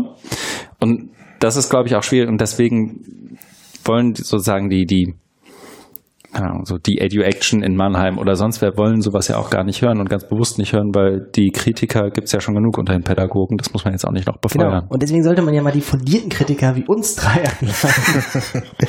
Meine ich eigentlich ernst. Genau, wir Also, werden zu wenig eingeladen. zumindest nicht zu solchen Themen. Ja. Aber das ist wirklich sinnbildlich, dieser, äh, dieses Streitgespräch zwischen Lanka und Träger, weil das sind ja die Extrempositionen. Und auch das spricht, äh, wird ja deiner These ähm, zustimmen, dass man es nicht hören will. Also wenn man es hören will, dann eben diese, diese Extreme. Aber das ist ja totaler Quatsch, sondern das eigentlich spielt sich ja in der Mitte ab. Da, da, da wird's ja interessant, da, wo es eben auch differenziert ist, wo, wo es ähm, nuanciert wird, ne? wo, wo es um die Feinheiten geht und nicht dann wie vor ein paar Wochen auch bei Anne Will, ähm, Manfred Spitzer und Sascha Lobo. Ja, Das kann man sich ja auch nicht Ja, überhaupt, tun. überhaupt der Fakt, dass jemand wie Spitzer überhaupt eingeladen werden muss in so eine Talkshow, um diesen Kontrapunkt zu setzen. Also das, das ist ja dann auch wiederum schon fast eine Systemfrage. Ne? Wenn du den nicht einlädst, hast du keine Reibung, zumindest nicht offensichtlich genug, damit du, damit irgendwer guckt. Und ah, Ah ja. Die drei, die drei Jammernden. Du hast ja auch, aber du, du, du, Jöran, du hast ja auch aufgerufen, make Aufklärung great again. Das geht, geht ja, ne, das geht, geht ja auch so in die Richtung, ne? Also wie, wie, wie führen wir diese Debatte? Was, was, was können wir tun? Und also einerseits finde ich Aufklärung auch äh, ein total wichtiges Thema, aber ähm, wir wissen ja auch alle, also was, was, was sowas wie, wie Kant vor 200 Jahren gepredigt hat und äh, Menschen nutzt so einen Verstand und so weiter. Wenn du dich heute umguckst oder die Zeitung aufschlägst oder das Internet aufmachst, dann sind wir von der Aufklärung mm, ziemlich weit entfernt. Ne? Also zwischen dem philosophischen Konzept und ähm, der, der gelebten Realität. vielleicht nur kurz als Einwurf. Make Aufklärung Great Again ist genau was. Also ich habe den ersten Podcast, glaube ich, gehört, aber vielleicht nur so, weil Ähm, ich glaube, wir drei kennen es, aber Äh, Ich habe eine kleine Podcast-Reihe mit so fünf, sechsminütigen Podcasts, wo ich Leute anrufe und ähm, habe da jetzt einen Schwerpunkt gesetzt, ähm, wo ich sozusagen Leute anrufe und die gezielt nach Sachen frage, die in Sachen Aufklärung helfen. Also sehr ähm, defensiv hilfloses Projekt so. Ja, also ähm, vielleicht kann ich da kurz einflechten, was ich gelesen habe in den letzten Tagen, weil das passt genau dazu, weil dieser Podcast ist ja, wie gesagt, irgendwie so ein bisschen naiv im Sinne von, äh, wir müssen nur noch mehr machen von dem Alten, was schon nicht funktioniert hat, als wir das Aufklärungsprojekt verfolgt haben. Ähm, aber da ich keine bessere Mittel weiß, mache ich da halt weiter. Ähm, und das, was ähm, man gleichzeitig natürlich dann irgendwie noch gucken muss, irgendwie, ob man irgendwie mal was von diesem ganzen Zeug, was da gerade passiert, so versteht, dass man auch irgendwie neue Wege erkennt. Das fehlt mir persönlich noch sehr, irgendwie so Einsichten oder Ansatzpunkte. Und äh, dafür habe ich jetzt die letzten Tage sehr viel mit Podcasts verbracht. Und zwar habe ich ähm, ganz viele so ähm, ähm, amerikanische Politikjournalisten-Podcasts gehört. Ganz lustig, ich habe gesehen, dass irgendwer von euch auch schon reingeschrieben hat, dass er auch The Daily jetzt abonniert hat. Ähm, ich habe halt mal geguckt, was gibt's denn so an Podcasts von Politikjournalisten und es ist interessant, es gibt also mehrere ähm, so Medien, die Podcasts quasi zu Trump aufgesetzt haben und die da ganz viel darüber reden, weil sie das ja teilweise auch nicht verstehen. Und äh, das Podcast-Format finde ich da halt so interessant, weil da halt irgendwie die Leute das sozusagen aushandeln und ausdiskutieren und versuchen gemeinsam, also to, to make sense, ja, ähm, rauszukriegen, was das eigentlich ist. Und ähm, ich werde mal gucken, dass ich bis zu diesem Erscheinen dieses Podcasts, hier, den wir gerade sprechen, auch nochmal eine Liste veröffentlicht habe mit den Podcasts, die ich jetzt abonniert habe. The Daily ist zum Beispiel einer der der Name sagte schon, täglich erscheint. Ähm, und es begleitet, es gibt noch einen sehr schönen mit leider einer doofen Moderatorin. Ähm, äh, der heißt äh, Can he do that? Wo sie irgendwie regelmäßig fragen, wenn er das jetzt gemacht hat, kann er das eigentlich? Darf er das eigentlich? und das ist eigentlich ein sehr guter Ansatz. Dann haben sie jeweils irgendwie halt einen Journalisten aus dem zuständigen Ressort, der sagt irgendwie, kann der sowas eigentlich überhaupt über Twitter sagen? Muss seine Administration das machen, was er auf Twitter gesagt hat? Genau, und sind, genau, gab heute, glaube ich, auch die Debatte irgendwo, das nur kurz als Einwurf, wenn Tweets von Trump Presidential Records sind, darf er sie dann noch löschen? So? Also muss doch eigentlich ins Archiv. Ja. Und wie kommen die ins Archiv? Und bei Twitter liegen. Ähm, das heißt, ähm, das hat mir irgendwie geholfen. Ich bin jetzt zwar irgendwie noch nicht super schlau oder sowas, aber ich glaube, ich werde das jetzt erstmal weiterverfolgen, da irgendwie so drei, vier, vielleicht fünf Podcasts zu hören, um das zu verstehen, weil das ist ja jetzt nicht nur Trump Am- America oder also Trump sozusagen als der Anti-Aufklärer, sondern das äh, wird uns ja auch weiter beschäftigen hier in Europa oder wenn man sich sonst wo umguckt, das muss, müssen wir hier nicht erzählen. Drei Landtagswahlen, eine Bundestagswahl. Ja. eine Wahl in Frankreich. Ein, Mhm. äh, müssen wir nicht alles aufzählen, aber tatsächlich irgendwie, mir geht es auch so, so auf der Suche nach to make sense irgendwie daraus. So, ähm, um zu sehen, ob es schlauere Wege gibt, als nur alte Aufklärungssachen noch höher zu halten. Und deine eigenen Podcasts sind dann so als Sammelsurium, als Ideen, Anregungs. Ja, also auch so aus meiner eigenen Hilflosigkeit entstanden. So irgendwie, was kann man denn machen, ja? Und irgendwie, es gibt schon Sachen, wo man sagt, na, das ist aber zu anstrengend, weiß ich nicht. Auf tagesschau.de zu kommentieren wäre ein sinnvoller Weg, aber traut sich ja keiner mehr und hält keiner mehr für sinnvoll oder sowas, ja? Ähm, und ähm, ich habe zum Beispiel jetzt irgendwie tatsächlich durch diese Anti-Aufklärungssachen irgendwie wieder angefangen, mehr in Wikipedia reinzuschreiben. Ähm, was auch halt irgendwie so eine kleine hilflose Sache ist. Aber was soll man denn sonst machen? Ähm, ja. Ja, es ist auch, also ich habe auf dem Weg hierhin, ich habe es Markus, glaube ich, bevor wir hier gelandet sind, einmal kurz empfohlen noch. Ähm, der Spiegel hat ja irgendwie mit seinem letzten Cover für doch ein bisschen Aufsehen gesorgt. Also so eine Trump-Silhouette mit Messer in der Hand und ähm, dem dem äh, Kopf, Kopf der der, Freiheits- Freiheitsstatue. Und die haben einfach nochmal auf direkt, zumindest in der App heute Abend, auf direkt als ersten Beitrag auf Englisch begründet, warum sie das gemacht haben. Also auch ein bisschen Gegenwind von Zeit, Süddeutsch und sonst wem gekriegt haben. In den USA gab es irgendwie super gutes Feedback. Und da war einfach die Argumentation, wann, wenn nicht jetzt, sollen wir genau so arbeiten? Also wenn in dem Moment, wo die Politik alles auf die Spitze treibt und irgendwie versucht, Grenzen auszutesten, müssen wir es letztendlich auch tun, um zu zeigen, wie dringlich diese Lage und Situation überhaupt ist. Und allein das, allein das so ein, auf einer ja dann doch inzwischen sehr, sehr mainstreamigen Publikation wie dem Spiegel einfach so ein Artikel kommt, sollte dann doch schon eigentlich dem einen oder anderen mal zu denken geben. Und das passiert ja auch. Und es ist irgendwie spannend, wie alle versuchen, damit irgendwie umzugehen. Genau. ich, ne? Und das, was halt, glaube ich, das Gefährliche ist, dass halt so viele ähm, oder auch so viele Teile in uns drinne, möchte ich mich einschließen, halt sozusagen irgendwie nichts tun, weil sie ratlos sind. Oder auch teilweise angewidert sind und dann wendet man sich ja auch ab und geht nicht drauf zu und sagt, das will ich mir mal genauer angucken. Also geht für mich absolut. Ich bin wahnsinnig ungern inzwischen irgendwie bei Twitter einfach in meinem Homefeed, sondern ich gucke einfach nach Hashtags oder Leuten. Ich gucke wahnsinnig ungern, was da tatsächlich noch passiert. Und ich Auf keinen Fall gucken, was Trending ist oder sowas. Nee, genau. Und ich diszipliniere mich auch irgendwie eine Stunde vorm Schlafengehen auf keinen Fall mehr irgendwo bei Spiegel, Tagesschau, irgendwelchen Mainstream-Media-Geschichten, wo jetzt so tagesaktuelle News irgendwie reinkämen. Gucke ich mir nicht mehr an. Ich bin gespannt, wie, wie die Republika wird. Geht ihr hin? Die hat ja sozusagen das Gegenmotto Laugh Out Loud. Ähm, Wenn du unseren Beitrag annimmst, gerne. oh, was ich gelesen habe, Relearn-Einreichungen. Mit wenigen Ausnahmen war es ganz schön schwierig. Soll ich das erzählen? Bestimmt. Ja, Also, mach mal. Relearn-Einreichungen, ähm, also man muss vielleicht auch dazu sagen, also die Republika ist eine Konferenz für digitale Gesellschaft ähm, und seit 2009 bin ich da zuständig ähm, für einen kleinen Programmteil, der sich mit Bildung beschäftigt, der ist dann Relearn. Und ähm, es wird dann natürlich immer ausgefeilter, weil es auch immer mehr Einreichungen gibt. Ich glaube, dieses Jahr gab es irgendwie das erste Mal vierstellig Einreichungen insgesamt. Und entsprechend viele dann auch noch für Bildung. Gibt schon irgendwie nochmal so ein Vorsortieren. Und dann kommen aber immer noch, weiß ich nicht, 50 oder sowas bei mir an. Und da hätte ich irgendwie den Basomaten auch neben mir haben müssen, um mal raufzuhauen. Also teilweise sind da echt Sachen dabei, wo du glaubst, das hat ein Bot geschrieben. Ähm, Wo wirklich nur irgendwie ähm, Medienkompetenzförderung im Zeitalter von Web 2.0 für das Lernen 3.0 und die Industrie 4.0 Ja, das, Äh. auch das haben wir in der S-Bahn heute besprochen. denn- Okay, war das Bullshit. Einreichung? Also ich, ich, Ich hab nichts eingereicht. Ich reviewe erstmal blind, muss ich sagen. Wobei ich glaube, bei Markus Einreichung war es schwer zu, äh, nichts wahrzunehmen, dass der R dahinter ist. Er schreibt Nebensätze. Bot ungleich. Nein, also es sind auch schon ein paar spannende Sachen dabei. Also wir haben ja nicht viel Programm-Slots, die wir belegen können. Ähm, und insofern die Sachen, die dann ins Programm kommen, werden schon toll werden, auf jeden Fall.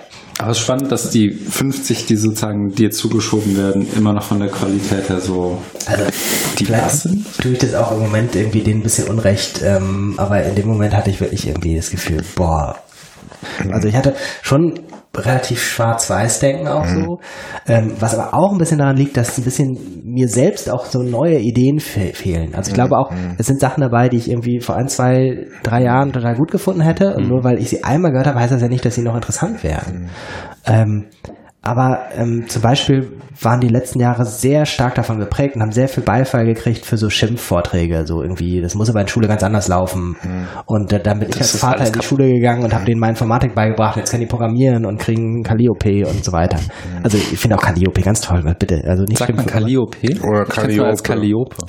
Ähm, ich habe im Podcast ja sie angerufen und gefragt und sie haben gesagt, mhm. man kann beides sagen und sie haben mhm. aber auch gesagt, sie sagen, ich glaube, sie sagen Calliope. Ich weiß es nicht. Hm. Also sie haben gesagt, man kann beides sagen. Okay. Ich sage jetzt zweimal Calliope. Ähm, Oregano und Oregano. Lass uns mal einen neuen Computerbau mit dem Oregano nennen. Das hört sich total gut an für Wort. Gluten und Gluten. Mhm. Ähm, okay. Also auf jeden Fall suche ich so ein bisschen irgendwie Ansätze, die jetzt nicht was, was ihr eben auch gesagt habt, die so in diesen Graubereich gehen und das alles ein bisschen genauer angucken. Mhm. Und äh, ganz viele dieser Einreichungen sind, man müsste eigentlich und man müsste mal. Okay. Und eigentlich ist alles mhm. falsch und so weiter. Und es stimmt ja auch, aber es hilft so schlecht. Also erst recht auf einer Republika, wo man halt irgendwie das denjenigen predigt, die mhm. schon wissen. Mhm. Aber die Deadline ist rum, ne? Ich habe das total verpennt, ja. das einzureichen. Ende Nächstes Jahr. Ja. Na gut. Nein, aber jetzt muss ich irgendwie, damit es nicht nur negativ ist, es sind die Sachen, die ähm, ins Programm kommen werden. Also es gibt Sachen, die sind fünf Sterne, es gibt eine, da habe ich nur in die Rezension reingeschrieben, sechs Sterne. Und äh, das wird so wahnsinnig gut, wenn das auch noch halb so gut ist wie die Ankündigung ist, dieser eine Punkt. Cool. Aber du glaubst noch nicht, oder wobei, nee, das zu spoilern wäre jetzt irgendwie auch Quatsch. Ähm, ja, und offiziell ist jetzt Freitag mhm. das ähm, Programmteam-Treffen, also auch inoffiziell ist das Programmteam-Treffen Freitag, ähm, wo wir dann unsere Sachen nochmal irgendwie nebeneinander legen und gucken, was passt. Aber wenn dieses Sechs-Sterne-Ding nicht reinkommt, wäre ich schon sehr überrascht. Man muss dazu sagen, du warst ja auch geprimed und insofern wahrscheinlich auch irgendwie negativ eingestellt jeder minderwertigen Einreichung, weil du vorher das Buch von Markus gelesen hast. Das kann, das kann ja nur schief gehen, wenn du vorher qualitativ hochwertige Sachen von Markus liest und dann das. Ne, Markus? Magst du was trinken? Ein bisschen habe ich. Wollen wir zum nächsten Artikel rüber? Überleg gerade, welcher das ist. Ah, A Staff Guide to Open Educational Resources, glaube ich, ne? Da waren wir stehen geblieben. Das mhm. ist kein Artikel und das ist auch schon gar nicht so wahnsinnig neu. Ich glaube aus dem letzten Jahr irgendwann. Nee, ich habe da gerade vor, das ist irgendwie 2010 gewesen. Oder? Ach stimmt, das genau, das war so alt. Aber, und dann, genau, ich erkläre erstmal, worum es geht. Ähm, also, das ist unter anderem von JISC und der Leeds Metropolitan University rausgegeben. Und da ist wiederum, wie heißt der, Simon Thompson, glaube ich. Ja, ist das ja. der, der auch bei der letzten OER mhm. 16? Nee.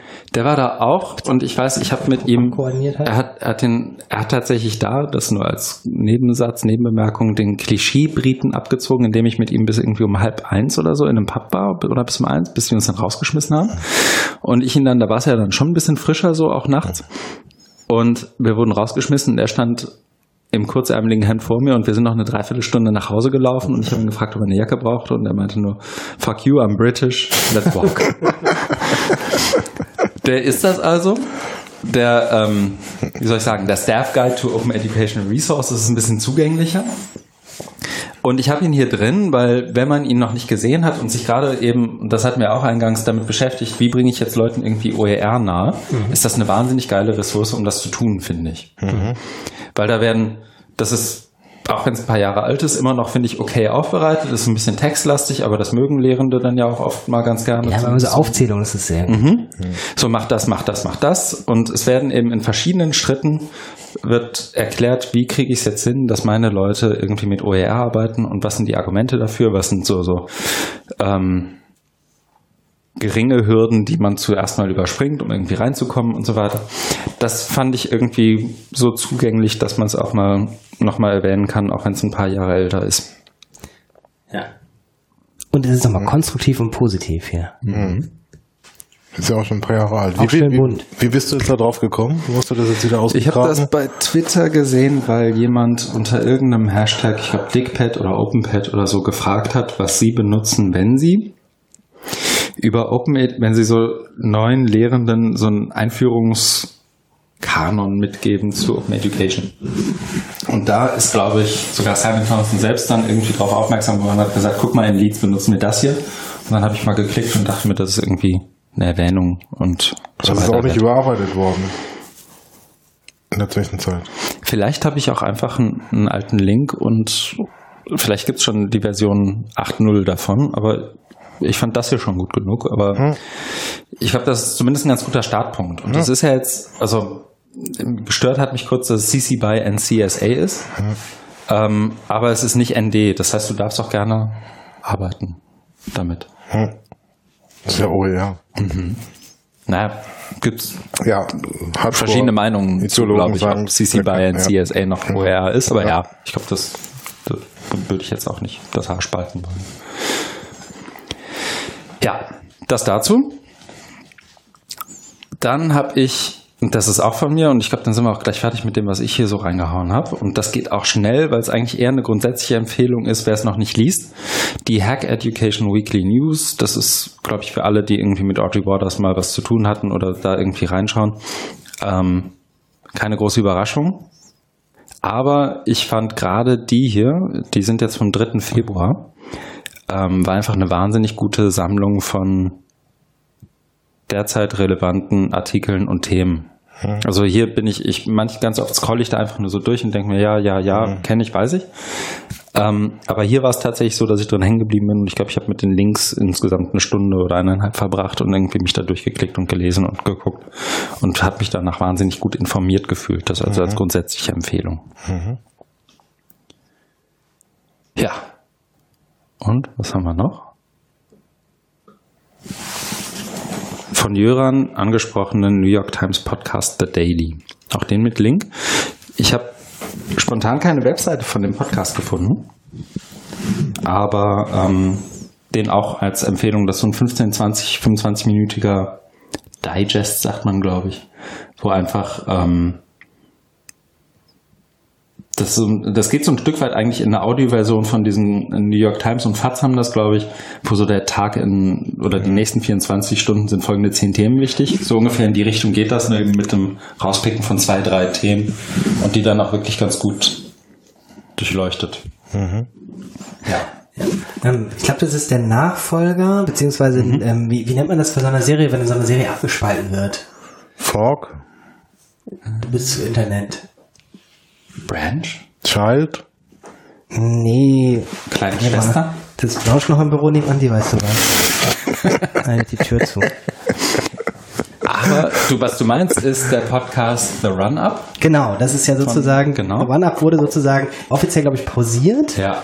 als der gestartet ist. Mhm. Also das ist doch auch der gleiche. Gleicher Moderator, also ja. ist Michael Barbaro.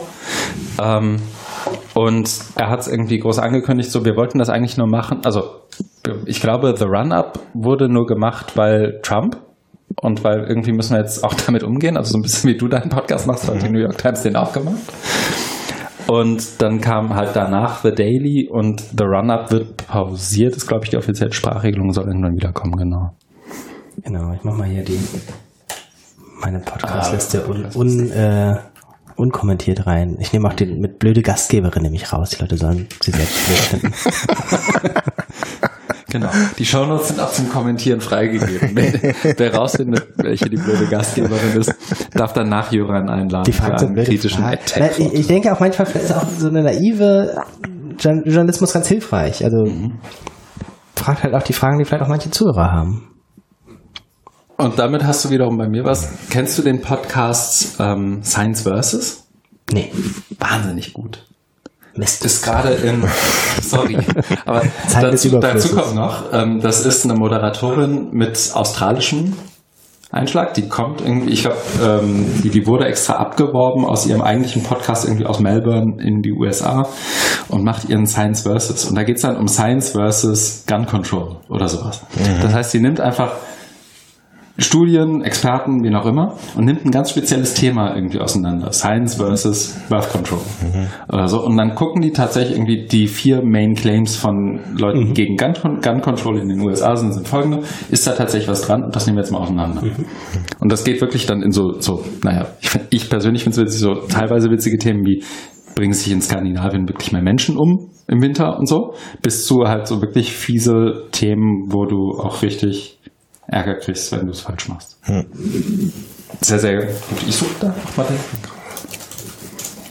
Gut, ich habe jetzt meine Podcasts einfach nur äh, mal reinge äh, verlinkt und kommentiere sie nicht weiter. Zumal ich jetzt bestimmt aus dem Stegreif auch nicht mehr genau wüsste, welche nochmal warum toll sind, weil ich bei allen durchschnittlich 1,8 Folgen gehört habe. 538 Politics hat mir sehr gut gefallen. Da habe ich auch irgendwann mal, aber ich glaube, dann habe ich wieder aufgehört. Und es ist halt interessant, wenn man sich so irgendwie diese äh, Podcasts anguckt, die sind ja, äh, außer Can He Do That, sind es ja keine Trump-Podcasts mhm. quasi. Ähm, wie viele Podcasts aber sich quasi jetzt tatsächlich dezidiert zu Trump-Podcasts machen. Ähm, also teilweise auch ganz explizit. Also ich meine, ähm, ich glaube, The One Up to the Daily ist tatsächlich auch so ganz stark begründet, dass sie mhm. ähm, sagen irgendwie, das ist noch nie vorher da gewesen. Jetzt müssen wir, wir müssen auch irgendwie müssen das, das was auch sozusagen das Spiegelargument war, ne? Also wir ja. müssen jetzt irgendwie was anderes machen, mhm. um irgendwie damit umzugehen und darauf zu reagieren und zu überlegen, wie das Ganze weitergeht. Glaubt ihr dann, dass es bleibt mit dem Podcast? Also dass die jetzt noch ein, zwei Jahre. Keine Ahnung, äh, man weiß ja nicht, was aus der Trump-Welt wird, oder? Also ich habe, das war auch eins der Argumente im Spiegel, das ist jetzt vielleicht auch deswegen, weil ich es eben gelesen habe, noch so präsent. So, das wird alles abstumpfen, war, glaube ich, eine der Thesen. Ich weiß nicht, ob ich die so unterstützen würde, weil, na, also das Argument war, wir stumpfen alle ab. Es gehen schon jetzt weniger Leute protestieren als noch vor einer Woche, mhm. logischerweise. Ähm, deine bösen Tweets liest dein Kongressabgeordneter eh nicht, also ruf ihn an. Also so diese ganzen Sachen. Ähm, ja.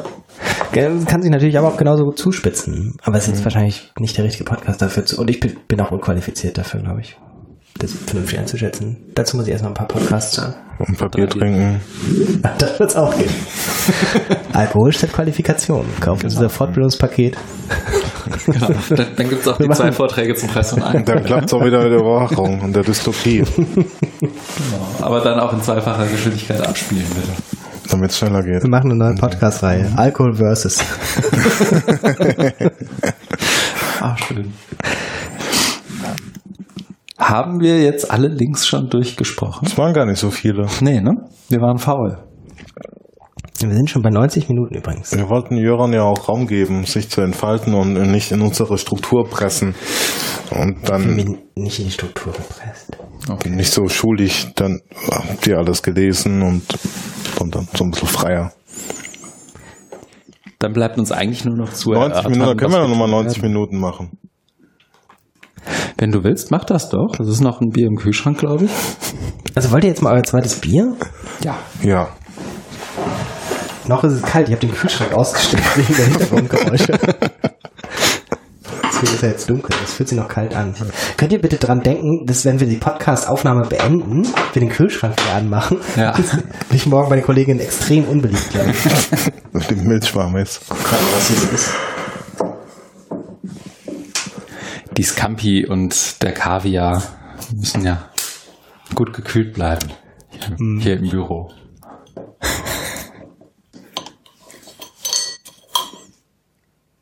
Ah, oh, schön. Schade, dass ja. wir kein Videopodcast, na gut, dass wir kein Videopodcast sind. Das stimmt. Ähm, Bleibt uns vielleicht noch zu erwähnen, was das zweite Bier ist, das wir trinken. Bei mir, bei mir ist das gleiche, bei, dann ja. erzähl du. Bei mir wird es ein Kapuziner Kellerwalzen, Naturtrüb. Auch dafür möchtest du kein Glas? Danke.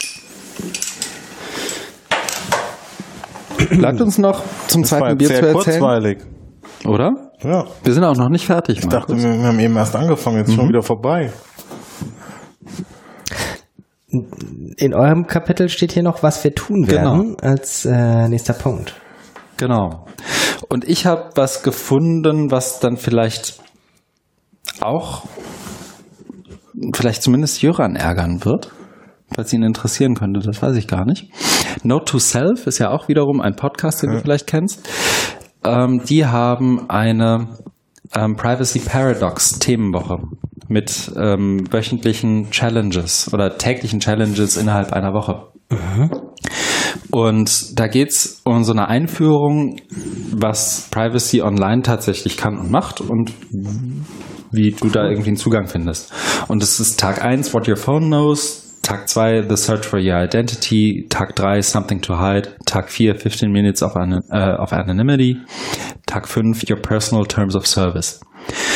Und ich habe ehrlich gesagt, meine Erwartungshaltung ist irgendwie mal ein paar andere Zugänge, ein paar andere Links, ein paar andere Tools, aber auch ein paar andere Argumentationslogiken, wie machen die wiederum das Thema Privacy online zugänglich. Also die Challenge, Quasi ist, politische Bildung. die Challenge ist, das anzuhören und dann dieses Quiz zu machen. Du kriegst, New- ich habe es noch nicht gemacht. Das ist auch das, das Schöne daran finde ich. Die machen das zwar jetzt irgendwie, aber das wird hinterher auch so veröffentlicht, dass du es nicht synchron machen musst. Also diese Woche passt mir das nicht so ganz gut und ich hoffe, dass ich das auch irgendwie. Ich mache es äh, doch klar. Ich mache das. Ähm, und die, du kriegst eben besagte Challenges und musst dann, ich glaube, so wie ich es verstanden habe, einfach auch bestimmte Sachen dann wirklich machen. Also wenn es darum geht, irgendwie was mit deinem Handy zu machen, dann stellst, hast du irgendwie eine Einstellung oder du lädst einen VPN-Client runter oder was auch immer so dass das Ding ist. Und wenn es nur die Browser-Plugins sind, die du irgendwie äh, da irgendwie mal änderst. Ich finde es sehr schick. Ja, und das ist halt, also man, das, das finde ich wiederum das Gute daran, man sieht dem Ganzen an, dass das eben, sorry, kein Pädagoge gestaltet hat. Ne? Also das ist irgendwie zugänglich, da hat sich jemand über ein Logo und alles Mögliche irgendwie wirklich Gedanken gemacht und da waren ein paar Designer am Werk. Und das kann ich auch deswegen allein schon problemlos jemandem schicken, bei dem ich weiß, der ist noch so on the fence, was das Thema angeht. Ja. Sehr schick. Deswegen hier mal der Link dazu. Und ich hoffe, ich mach's. Und verpflichte mich hiermit beim nächsten Mal dazu. Ich frag dich. Ja, genau. Okay, wer muss zu E-Qualification? Wer wer geht zu E-Qualification? Ich. Jeder? Nee, Christian, nicht ich. Das ist ja ein, ähm, das ist ein Vernetzungs, Vernetzungstreffen. Pflichtprogramm. Für die, äh, ich glaube, es ist das Pflichtprogramm, ähm, beziehungsweise die Möglichkeit zum Austausch für alle vom BMBF geförderten irgendwas mit Digital- und Bildung Programme. Also nicht nur für die aktuelle OER-Förderlinie, sondern auch für die anderen Sachen, die sie da haben. Ähm, und ich bin sehr gespannt auf Wann das Programm. Ich glaube, 20. 21. Februar. Übernächste Ich Woche. bin auch auf der Bühne. Das habe ich aber bis eben verdrängt. Ja, du moderierst du. Nee, äh, ich habe mich. Nee, bist- ich, wurde gefragt, ob ich moderieren will. Den Anfang mit Jugendlichen, weil das kommt aus die, die Jugendlichen, die den Anfang der Konferenz machen, kommen aus einem Projekt, an dem ich beteiligt war. Aber ich habe gesagt, ich würde viel lieber über die reden, als, ähm, Als mit moderieren, weil das ist ja auch so ein Fake-Gespräch. Ja? Ich habe dieses Projekt mit denen gemacht und äh, sagen, und, wie seid ihr auf eure Ergebnisse gekommen oder was? Naja, kann ich auch. Ähm, aber stattdessen machen die das jetzt halt alles selber und ich darf danach irgendwie darüber diskutieren, äh, was Erwachsene davon lernen können oder sowas. Das finde ich ein bisschen interessanter. Und ähm, wir fahren halt hin mit irgendwie großem Team, weil die ganzen OER-geförderten Projekte da sind und, wie ich ja bei Minute 22 mal sagte, ähm, sind wir für den Blog zuständig, der die ganzen Projekte vorstellt. Und jetzt ist es uns deutlich einfacher, wenn da irgendwie zehn Projekte auf einen Haufen sitzen, die da alle vor eine Videokamera zu zerren und zu interviewen. Also haben wir dem Hotel, in dem stattfindet, irgendwie die äh, Junior Suite gemietet und bauen da das Kamerazeug auf und zerren die da vor die Kamera und dann stellen die da ihre OER-Projekte vor und das sieht man dann im März im Blog Cool. auf openeducationresources.de. Und ähm, ich hoffe, dass ich dann rundherum noch viel von der Tagung mitkriege. Aber dadurch, dass die OER-Förderlinie so neu noch ist, hat die halt im Programm gar kein Abbild gefunden. Also ich glaube, es kommt im Programm gar nicht vor. Nee. Wisst ihr, ob man sich noch kurz vorher theoretisch dazu anmelden könnte? Hast du Ja. gesehen? Du, musst, du bist ja bestimmt in zehn Projekten involviert, die damit zu tun haben. Musst Achso, nee, gar nicht wegen mir, sondern wir haben ja jetzt gerade auch ein paar Neubesetzungen an der Uni, die unter anderem in solchen Projekten arbeiten. Ah. Und die würde ich da eigentlich ganz gerne schicken. Aber ich guck mal. Ja, was machen wir noch? Ich habe so diverse Sachen, die alle leider nicht spruchreif sind zum Erzählen. Ich treffe mich nächste Woche mit Jan Neumann, ähm, mit dem ich einen Talk eingereicht habe bei der OE Global Cool. ähm, in, in äh, Kapstadt. Und ähm, Kapstadt ist ja sowieso irgendwie schon toll. Und dann ist es halt dieses Jahr auch da, weil es kombiniert ist mit dem 10 Jahre Cape Town Declaration Event. Und ähm, wir haben eingereicht unter dem Track äh, Flipped. Das heißt, wir müssen unser Input vorher auf Video aufzeichnen. Dafür kommt er dann hierher, weil an zwei Orten, das geht ja nicht, Video aufzeichnen. Jedenfalls nicht in meinen Vorstellungen. Ähm, und da bin ich gespannt. Ich bin sehr ähm, gespannt insgesamt auf die Konferenz, weil die Organisation vieles noch offen lässt. Also wir wissen immer noch nicht, wann die Videos wo veröffentlicht und distributiert werden und sowas. müssen noch darauf achten, dass Jan Neumann, der im Moment auf zwei Bühnen gleichzeitig ist, vielleicht noch umgelegt werden kann. Und sowas. W Und wann ist die genau? Ähm, Anfang März. Ähm, ich gucke gerade mal. Die Tagung ist schon Anfang März. Ja, ja. Ach, weiß ab, nicht, ab dem wie- 8. 8. bis 10. März. Aber ja überlegt, Zeit. was einzureichen und habe mich dann, habe mir dann vorgestellt, wie es ist, wenn ich angenommen werde und ich hier durch die Uni renne und sage so, und jetzt schick mich mal nach Kapstadt. Und dann habe ich aufgehört, drüber nachzudenken.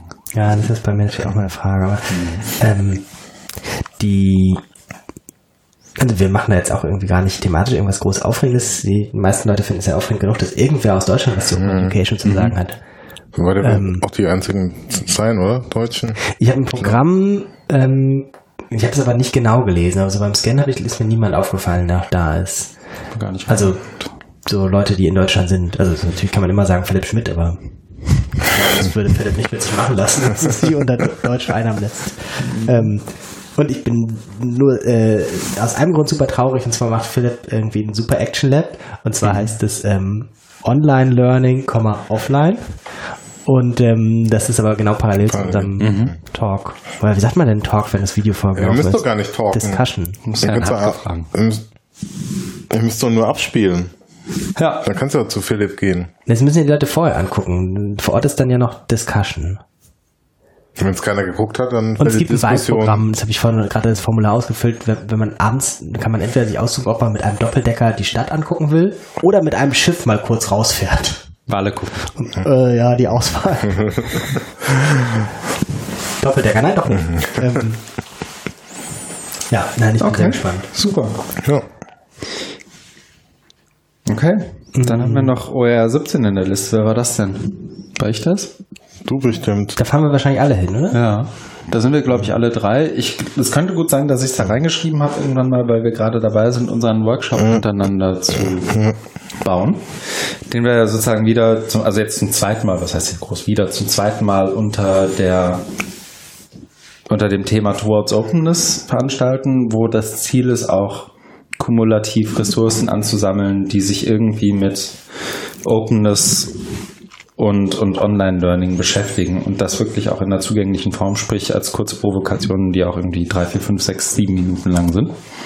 Und das dann wiederum über, und das ist was, glaube ich, was uns alle ab und zu mal nervt, dass gerade wenn du zu so einer Konferenz fährst, du machst da was und dann überlegst du dir noch, guckst du dir jetzt irgendwie, bloggst du selber irgendwie was dazu oder guckst du dir irgendeinen Blogbeitrag von irgendwem anderen an?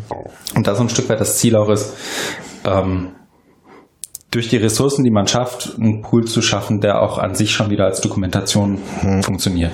Also andere Leute mit einzubeziehen und, und die Ressourcen, die man dann da hat, dann eben auch wieder nutzbar zu machen für andere Kontexte. Ich bin gespannt. Also das Mhm. irgendwie Programm ist ja vielleicht raus, wenn dieser Podcast rauskommt. Das Programm ist, glaube ich, schon draußen von der OR 17. Ist es auch auf der Website? Ja.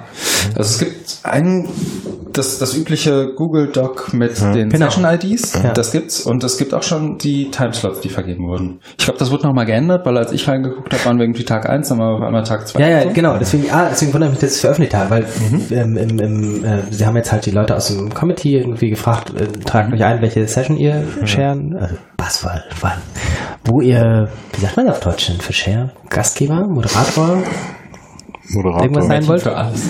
Genau, Folieneinleger sein wollt. Mhm. Ähm, und da war mir nämlich auch aufgefallen, dass da irgendwie auch noch Workshops zweimal drin standen oder sowas. Genau, das, das war beim ersten Mal noch so ein bisschen buggy, um mal bei Buzzwords Beta. zu bleiben. Genau. War uns Beta. Ähm, aber ich finde, es ist ähm, ein super Programm. Ja. Also sie werden schon den Ansprüchen der Konferenz, glaube ich, so ein Stück weit gerecht. Die Keynotes sind Ähm, genau. Und äh, kleiner Werbeblock, ich habe für den Kalender, Moment, für, für die German Community quasi, ähm, haben wir geplant, dass wir auf OER Info so einen Webtalk machen, also auf Video die ähm, Gastgeberin dazuschalten, die Josie Fraser. Und das wird sein, haben wir vorhin gerade vereinbart, am, lass mich lügen, Tüdelü, tüdelü, 23. Februar um 16 Uhr unserer Zeit, also deutscher Zeit. Und da kann man Josie Fraser fragen, ob man, ob es sich lohnt, dahin zu fahren. Wird sie sagen, definitely. Und sie hat recht. Ja.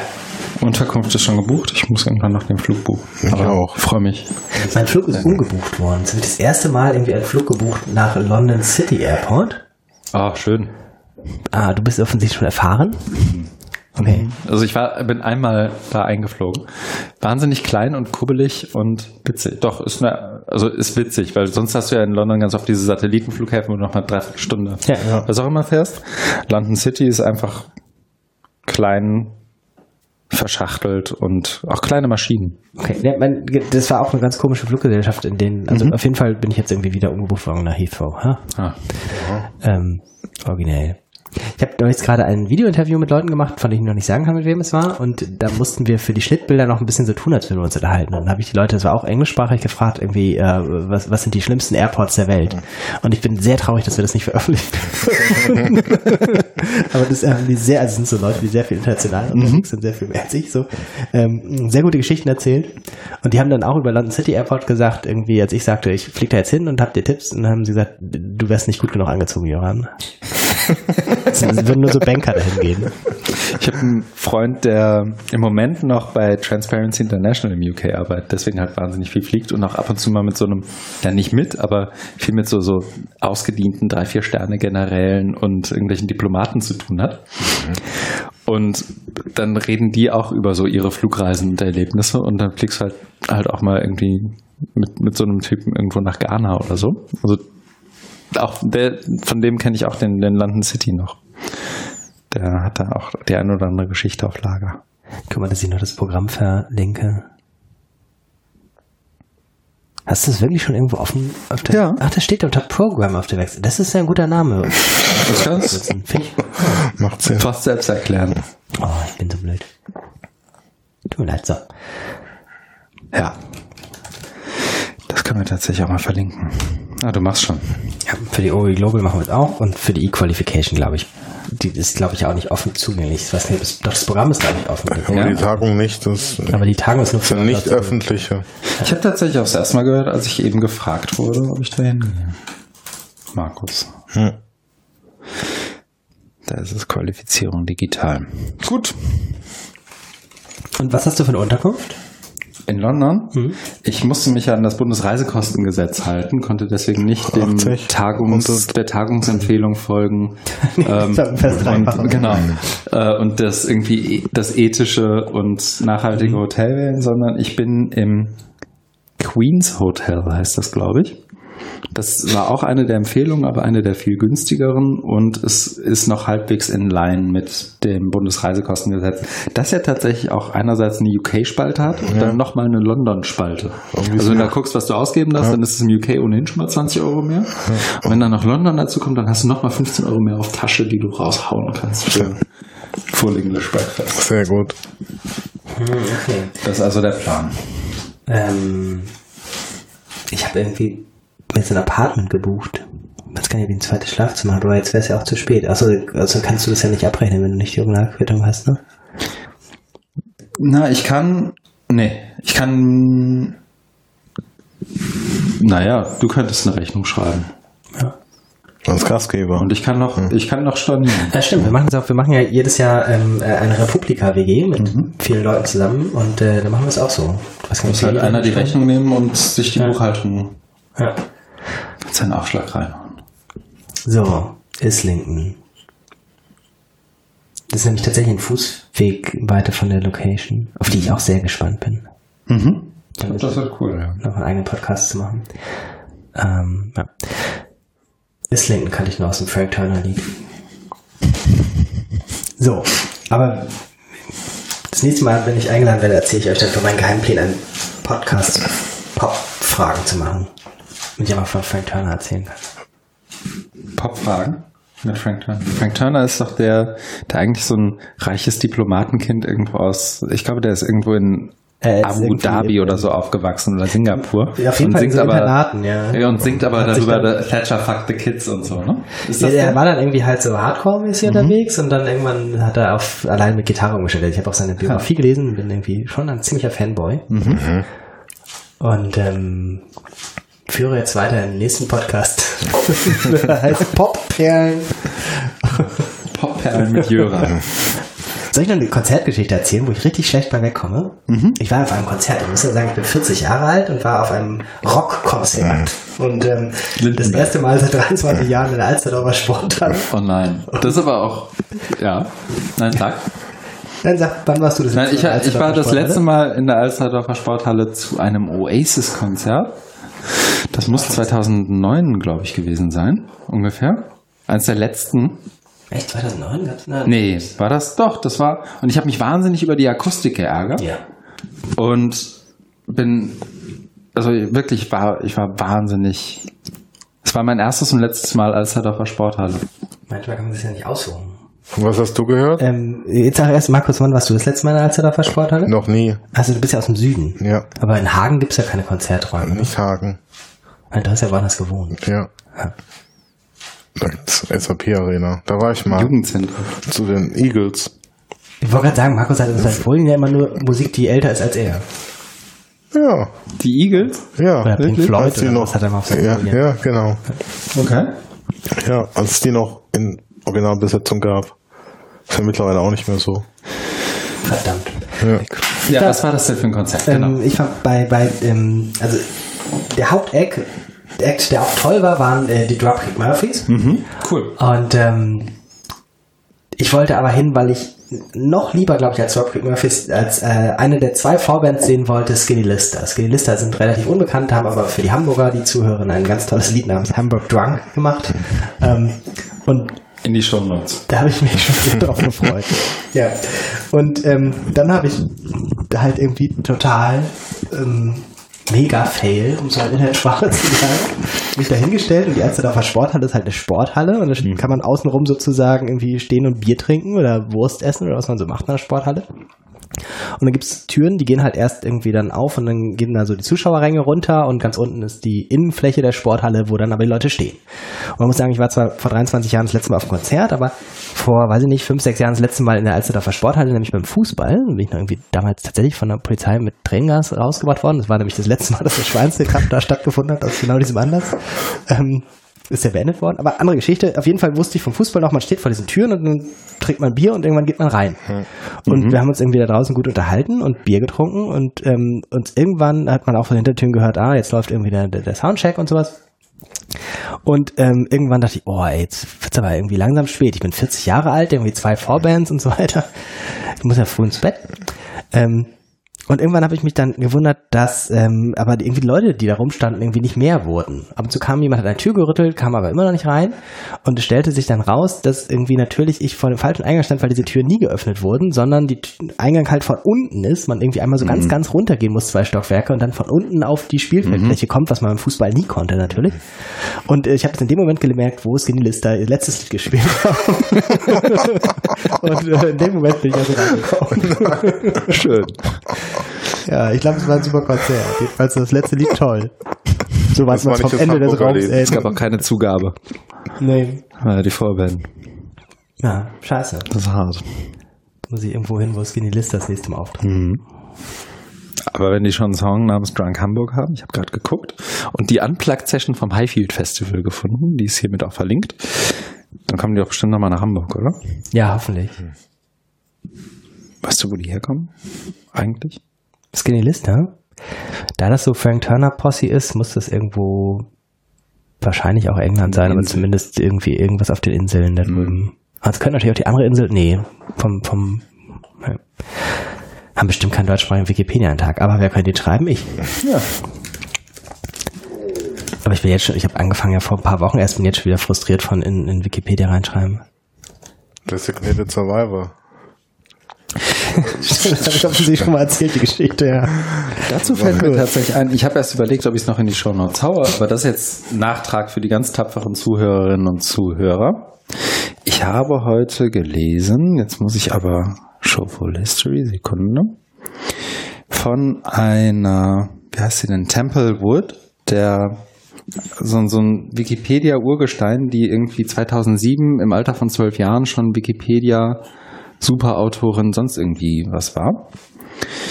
Und die auf jeden Harassment-Post, bei der auch, das kommt ja auch bei Wikipedia mal vor, also altes Wikipedia-Problem oder zumindest altbekanntes inzwischen, ähm, einen Eintrag bei Wikipedia angelegt hat für, ein, äh, für eine weibliche Wissenschaftlerin, die noch nicht bei Wikipedia aufzufinden war. Mhm. Also immer wenn ihr jemand mhm. geschrieben hat, ja, also irgendwas Unflätiges, mhm. was selbst nach zwei Bier nicht in unseren Podcast gehört, geschrieben hat, ist sie hergegangen, hat sich gesagt, so und jetzt suche ich mir mal irgendeine weibliche Wissenschaftlerin raus, die noch nicht bei Wikipedia zu finden ist und mache den Eintrag. Mhm.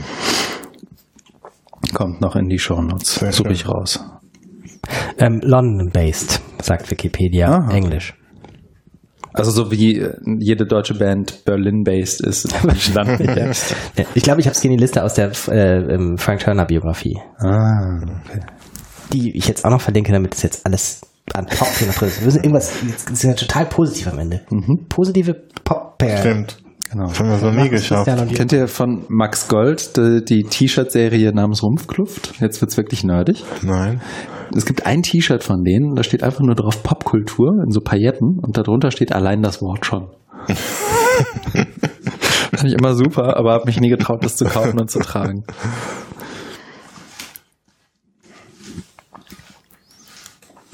So, und jetzt suche ich den Beitrag. Gut, gut. Dann haben wir die zwei Stunden jetzt voll. Fangt an, ist tatsächlich in Bahrain geboren. Bahrain, okay. Ja, der ist doch so Diplomatenkind. Ja, das ist auch so, der, ähm, es wird irgendwie, er in der Biografie erzählt hat, dass er immer nur darauf angesprochen wird, dass er mit ähm, Prince William im Internat war. Ja. Und er hätte dazu nichts mehr zu sagen. Und jetzt die Journalisten können ihn auch gerne noch ein paar Mal anfragen. Aber ähm, hm. die zweite Vorband übrigens von Roderick Murphys war noch so richtig klassisch wie 90er Jahre Hardcore-Band. Ja? Also so auch, dass man irgendwie am Anfang dachte, sie meinen es wird ironisch oder sowas. Es kam halt irgendwie so, ich wusste gar nichts über die. Ähm, man hätte es ahnen können, als man dann halt irgendwie da so den Bulldog, äh, Bulldog-Banner äh, gesehen hat oder so. Und dann kam halt so der Sänger auf die Bühne und ich sagte irgendwie noch so, irgendwie, der sieht jetzt eher aus wie ein Schauter, mal gucken. Und dann stand er erstmal zwei Minuten aggressiv da. und dann sagte er zur Öffnung nur, irgendwie wurde alles ruhig und dann sagte, we're a hardcore band. Schön. Das, das ist vom Sound dann in der Alsterdorfer Sporthalle da fällt auch nochmal auf, das um Längen, um Längen glaubhafter dann auch. Schön. Ja, dann besten Dank, dass wir dich als Gast haben durften. Ich freue mich super. Eine, Danke, einer meiner Lebensziele sind in Erfüllung gegangen. Hier sein Schön. durften. Mhm. Vielen Dank, dass wir deine Küche beherbergen oder dass wir beherbergt werden durften in deiner Küche. Wie dem auch sei. Vielen Dank fürs Zuhören. Feedback jederzeit gerne. Shownotes sind verlinkt, auch wenn es noch Podcast-Empfehlungen gibt, was Jöran noch auf seine Liste nehmen soll. Gerne her damit. Und ansonsten vielen Dank fürs Zuhören und bis zum nächsten Mal. Tschüss. Tschüss. Tschüss.